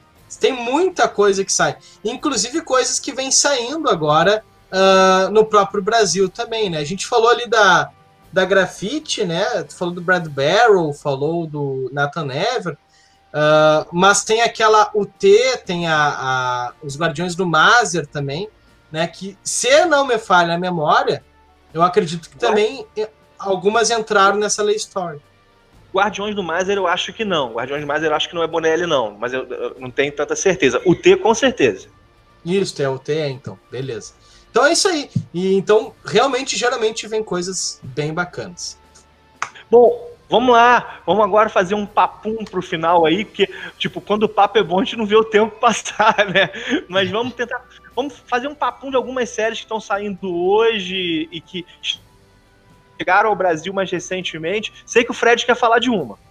Eu já deixei preparado, já que eles estão puxando logo assim, eu já vou pegando para ninguém pegar. Que aí, como o Alessandro tinha dito, achou que eu fosse trazer, eu vou, vou trazer. O, que é o Dragonero. Que, que é, aí já tendo pegado de que como a gente já passou pelo western, passou por ficção científica, é, uma coisa mais de investigação, uma investigativa, né? O Dragonero é a, a fantasia é, o tom de fantasia mais clássico no estilo RPG, como se alguém já viu eu comentando na entrevista com a Alessandra, eu sou muito fã de RPG, então é, é, é, é, é eu, sempre, eu sempre gosto disso, não só em revistas de RPG é, e, e coisas de fantasia, né? mas sempre que você tem uma abordagem, ah, de certa forma, que explica um pouco do, do universo, que você entende essa parte dessa lore por trás daquilo, né? E em algumas revistas isso é uma coisa mais ro é, robótica, em outras flui muito bem. Eu acho que aqui é, você tem, você vai sendo apresentado ao, ao, universo fantástico ali, né? De uma maneira bem fluida. E eu gostei, gostei bastante disso. Gostei bastante. Eu sempre gosto de me aventurar nessas lores é, diversas, né? Eu gosto muito de criação de universo também, né? E o, é. o, o, Dragoneiro tem muito isso de D&D e também de Senhor dos Anéis, né, cara? Tem esse especial de abertura que você mencionou aí, e depois tem os títulos mensais, que já saíram quatro números no Brasil. A Mitos que está lançando, assim. Eu, tô, eu gosto bastante, assim, de Dragoneiro. E eu, é o tipo de série que eu acho que quanto mais avança, melhor fica. A Mitos anunciou que vai ter mais títulos de Dragoneiro em breve também, né? Que era uma coisa que a gente estava um pouco preocupado, assim, né? Que saíram cinco títulos e depois parou, né? Agora vai ter, vai ter uma demanda. Vai ter uma demanda, não, vai ter mais uh, possibilidade. Uh, Dragoneiro, pelo visto, assim, quando entrou, né? Quando chegou, não vendeu tudo que se esperava, né? Não, mas isso que o Ale disse é real, né? Daqui a pouco mais gente conhecendo a série, o universo ficando mais complexo, fica mais interessante para as pessoas, né? Então, então, que bom, Vida Longa Dragoneiro, que também, tu tinha falado de animação, tem uma animação também, saindo na Itália agora. Diego, quer mencionar algum título aí antes da gente encerrar? Talvez você, quer mencionar? Eu deixei o Fred. Cada um já puxou o seu carinho, carinho ali, então agora a gente já está mais tranquilo. Bom, eu trago a palavra, já trouxe a palavra de Julia Kendall, né? Então, eu fico mais tranquilo, mas eu vou citar então uh, uma obra que aí agora fico com medo de roubar a, tua, a, a, obra que tu ia falar, Ale, que já é Face Oculta e Shanghai Devil, que... né? Uh, tem eu... problema não, tem problema não. não sou ciumento não, não sou ciumento não, pode falar. Bom, uh, trago isso aqui porque Face Oculta, então. Opa, Face Oculta, né? Que saiu nesses formatos assim, né? Muito uh, bonitas as edições, inclusive. Muito bonito também, né? Saiu pela Panini. E também Shanghai Devil, que agora tem saído pela editora Red Dragon. Bom, Face Oculta é uma empreitada né, do Manfred. É, inicialmente, Face Oculta em si, né? Uh, aborda a guerra né, que rolou entre a Itália e a Etiópia, né? Então, é bem interessante, ele traz todo um panorama histórico e traz um pouco ali da aventura, né, uma aventura histórica. Ele brinca um pouco ali com o misticismo, tu vai ver se é ou não misticismo. Então é uma obra muito bacana, muito completa. E agora a editora Red Dragon tem lançado a continuação direta de Face Oculta, que é Shanghai Devil, né? Uh, Shanghai Devil recém foi lançado e tu não precisa ler Face Oculta para ler Shanghai Devil maiores informações no Ministério dos Quadrinhos, na resenha do Alessandro, né? Eu quero Mas, muito, uh, quero muito eu particularmente, assim, uh, eu particularmente achei, né, uh, Shanghai Devil mais interessante esse primeiro volume do que o primeiro volume de Face Oculta. Me fiquei mais pilhado, assim, a ação rola mais rápido, né? Uh, te tira o fôlego, o fôlego mais brevemente, assim, né? No Face Oculta, tu tem um cenário mais bem trabalhado, e depois a ação ocorre pontualmente na história. E já em Shanghai Devil, a ação vai rolando ao mesmo tempo que vai te mostrando o cenário. Acho muito bom, o Manfred mantém o nível, pelo menos nesse primeiro volume. Achei impecável assim. Fica a dica. Shanghai Devil, Julia Kendall. Me deixar com mais vontade de ler o Shanghai Devil. Eu vou, eu vou mostrar um que vocês não estavam esperando. Ou que a gente Agora, não. vocês vão- É, Vocês não conseguem, não conseguiram prever meus movimentos. Vamos lá. Consegue, consegue chutar um, Fred? chutar um agora assim na lata, que eu- a gente ainda não falou tanto. A gente já falou ou não? Tá mudo, Ale. Não. Não falou, eu já ia mandar o Nathan Never, que a gente passou por ele mais rápido, mas. Não é, não é. Não, Não. faço ideia. Consegue chutar, Diego? Rapaz do céu, Brad Barrow, a gente não falou muito especificamente. Vai ser não, vai ser Monolith. Ai, Esse ninguém ia acertar. Monolith é uma história, assim, é fechada, né? É uma história do, do Roberto Recchione, que é o atual editor do, do Dylan Dog. E é uma história, um soco no, um soco no estômago pra paz. Por falar em paz, tá dando pra ouvir meu filho chorar ao fundo? Que ele resolveu fazer uma muito mãe aqui. Nem esquenta, Muito de leve. Ele resolveu fazer uma mãe aqui. Tá? A Carol ela tentando segurar um pouquinho a fera. Mas Monolith é o seguinte: Monolith é uma história, é um carro, né? É o carro mais seguro do mundo que, em determinado momento, uma mãe tem o seu filho preso lá dentro e a criança pode morrer lá dentro sufocada, né? Como é que essa mãe pode tirar o carro, lá, a- criança lá de dentro? A história é intensa, é tensa. Gente, é realmente muito legal, assim. Pra quem é pai, então, o negócio... E fora que os desenhos são lindos, né? E foi um projeto multimídia, tem um filme. Eu não vi o filme ainda, né? Eu não vi o filme ainda. O, assim, o Fred falou do Nathan Never, Nathan Never, cara, não dá pra encerrar sem citar o Nathan Never, sem falar um pouquinho, né, da ficção científica da Bonelli. Cara, é muito bom. Diego tá apaixonado pelo Nathan Never. Fala um pouquinho do Nathan Never. Ah, vamos, então. Não, é, realmente, é, Nathan Ever não dá pra gente. Olha só, a gente até dedicou um tempo pra falar dele, né?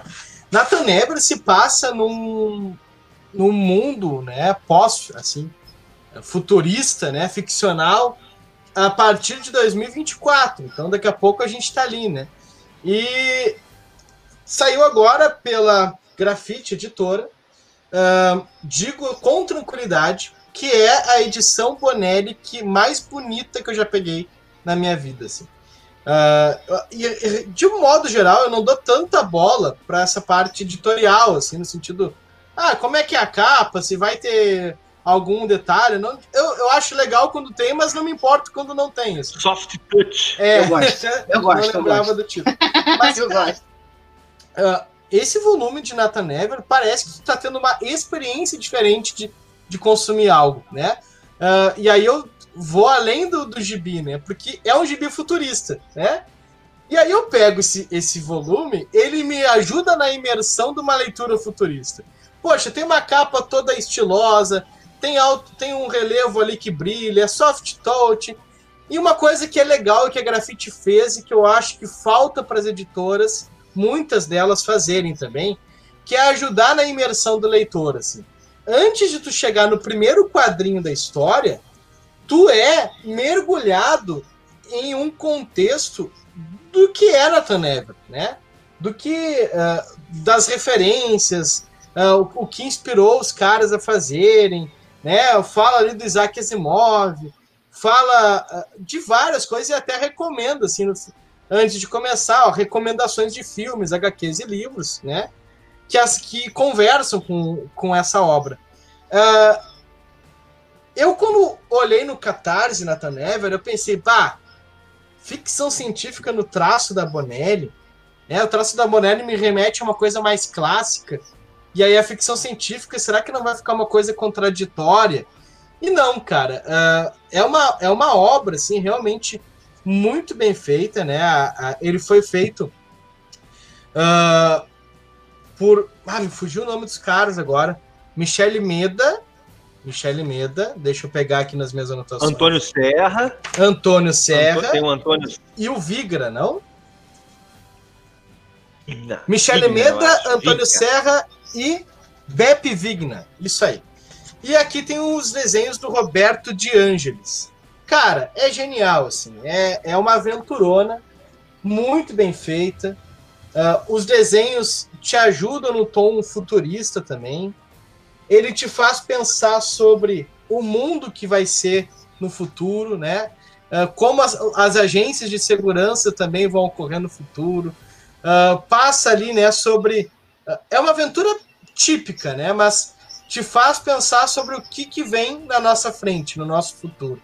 E como as agências de segurança vão lidar com o mundo tecnológico, com o mundo da tecnologia da informação correndo solta. Então, eu achei impecável a edição, muito boa. E a história, assim, é alucinante, muito, muito, muito bacana mesmo. De Aventuras de Bonelli, foi uma das melhores leituras que eu tive. Cara, é, Nathan Never é muito bom, assim. E, assim, a gente já falou de muita coisa, tem mais coisa que a gente podia falar, sei lá, um rapaz do faroeste, Chambara, um monte de coisa que sai no Brasil, a própria Lilith da Red Dragon, mas a gente ainda vai ter outros parlamentos, né? E foi muito agradável esse papo com vocês, minha gente. Foi um dia muito legal, assim, falando tanto como, como do canal, como fã também. É muito bom bater bater esses papos, né? E o seguinte, né? Alguém querem falar, fazer uma espécie de, de é, é, difícil arrumar, começar e terminar é difícil, né? Vocês querem fazer alguma fala final, alguma coisa assim? Fiquem à vontade, assim. De Fred, Diego. Fred, vai lá, Fred. Eu, uma fala final, assim, para encerrar. Cara, é, agora. Use álcool gel. Use álcool gel, máscara, por favor. Distanciamento social. Mas, é, por favor, mantendo aí, respeitando. Mas... A gente respeitou, um em Petrópolis, um no Rio e um no Rio Grande do Sul. Não tem jeito de a gente passar para um pro outro. Tá? É, estamos bem aqui. é, mas, mas a questão de. Acho que eu saí desse papo mais curioso para ler algumas coisas do que eu cheguei. É, o Shanghai Devil eu já estava curioso, já tinha visto o vídeo, né? É, e tinha gostado do Face Oculto, então, pô, já, já me pegou algumas coisas aqui que, como eu disse, tô começando a ler a Bonelli, então eu também saí daqui com algumas boas indicações. É, e, claro, gostei muito de estar aqui, obrigado pelo convite, acho que a gente pode fazer mais, de preferência é, com alguma coisa que eu agora dei aula para eles, né, que são dois professores, eu estou na desvantagem, é, mas, é, esperando aí os próximos temas, se vocês quiserem algum, se vocês tiverem quadrinhos da Bonelli que vocês é, gostariam que a gente comentasse, que a gente não comentou, é, quem sabe a gente não faz uma parte 2 falando também, pode ser legal. Mas estou animado para próximos parlamentos e obrigado pelo convite. E agradecer a vocês também que têm assistido a gente aí. Muito obrigado. É, e acho que é isso. Eu acho que agora eu passo pro Diegão ali, Lili. Muito bem, então. Obrigado, Fred. Obrigado, Alessandro. Obrigado pelo convite. Uh, que bom a gente começar um projeto novo que a gente fica tão empolgado, né? E a, acreditem, pessoal, é tudo pensando e se vai ser legal para vocês, né? Esse primeiro tema, olha aí, Eu, eu mandei, agendei aqui agora para o final já sai. Até efeito especial, cara. É que a gente já faz a, a gente já faz a edição na própria gravação, não precisa de pós-produção. A gente já... Bom, é tudo pensado para vocês até fogos de artifício no final da gravação. Então, realmente, assim, a gente quer que de fato o parlamento ele se constitua e que a gente possa uh, ter um encontro mensal para debater esses assuntos que são passados no Ministério dos Quadrinhos. Espero que vocês curtam, né?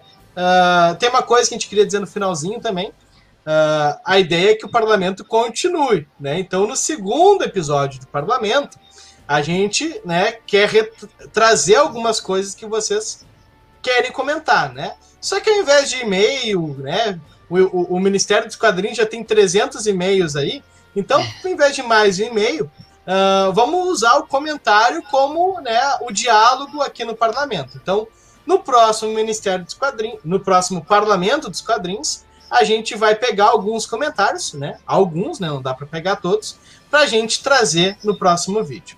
É isso aí, obrigado mesmo por tudo, obrigado Alessandro, Fred. É sempre um prazer trocar uma ideia e eu aprendo muito com vocês dois. É contigo também, Fred. Pode não ler muito boneco, mas aprendo muito, tá bom? Valeu! Bom, minha gente, e assim, a minha última fala é para dizer que eu fiquei tão empolgado com esse parlamento que eu esqueci de fazer uma coisa importante que eu tinha prometido, né? Que é o nosso sorteio de quadrinhos da Disney. Era para ter sorteado durante o parlamento inteiro. Eu esqueci de separar os nomes, mas vai sair num vídeo exclusivo. Peço desculpas a vocês, né?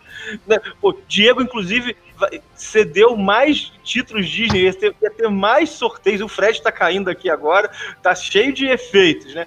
Então, minha gente, foi mal, foi mal aí, mas pode deixar vai sair o resultado do sorteio. Inclusive, Era... talvez já tenha saído, dependendo da, da de como é vai sair, né? Porque às vezes vai sair antes do parlamento. É verdade. Provavelmente. Vai, vai, aparecer depois. Agradecer a vocês dois, a ideia é que o parlamento continue, que se consolide como um quadro novo aí no, no Ministério. Foi muito bacana, é uma dinâmica completamente diferente, né? E lembrar o pessoal tudo aquilo que o pessoal já sabe, né? Curte, comenta, compartilha, diz que achou, bota nos comentários aí, como o Diego disse, né? A gente vai pegar alguns desses comentários e, e, comentar os comentários no, no próximo vídeo. Lembrar o jabazinho do link da Amazon, né? Tá aí também. Vou tentar colocar tudo que a gente falou aqui, os catarse, sites das editoras, é, quadrinhos Bonelli, vou botar tudo o máximo possível aí na descrição. O máximo possível na descrição. Deixa eu ver se tem mais alguma coisa que eu esqueci. Se eu esqueci alguma coisa, me lembre. Ah, também, né? Como eu disse, né, pode falar, Diego. Você abriu aí o meu microfone, pode falar. Não, eu ia lembrar só que no parlamento, né, e, e no próprio canal do Ministério, Uh, se vocês quiserem ajudar o Alessandro aí nessa empreitada, né, que é o Ministério dos Quadrinhos, é possível fazer uma parceria por meio do e-mail ministério dos quadrinhos@gmail.com e colar a tua marca junto ao Ministério dos Quadrinhos. É isso mesmo. Então eu, eu, eu, eu, fico com vergonha, que bom que o Diego falou pra mim. Mas a gente é já isso. puxa jabá que ele não puxa, a gente já puxa, Diego. Então tá jóia, gente. Mas é isso, de verdade, foi muito bacana. E também podem sugerir temas para os próximos parlamentos. A gente já tem umas ideias de pauta aqui, mas podem colocar temas aí nos comentários também. Mas é isso, minha gente. Vamos encerrar então com um abração e até o próximo vídeo. Não sei se o Diego, o que, que o Diego quer dizer. O Diego tá dando tchau, o Fred tá dando tchau também. É isso. Bom, foi um vídeo aí com conteúdo que a gente preparou de maneira bem especial para vocês. E é só o começo, minha gente. O melhor ainda está por vir. É isso. Um abraço.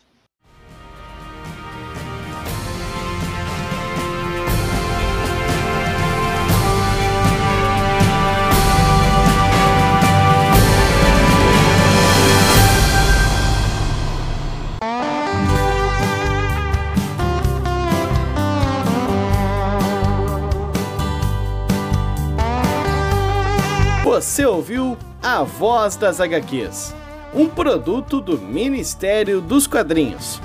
Quer saber mais sobre esse e muitos outros assuntos?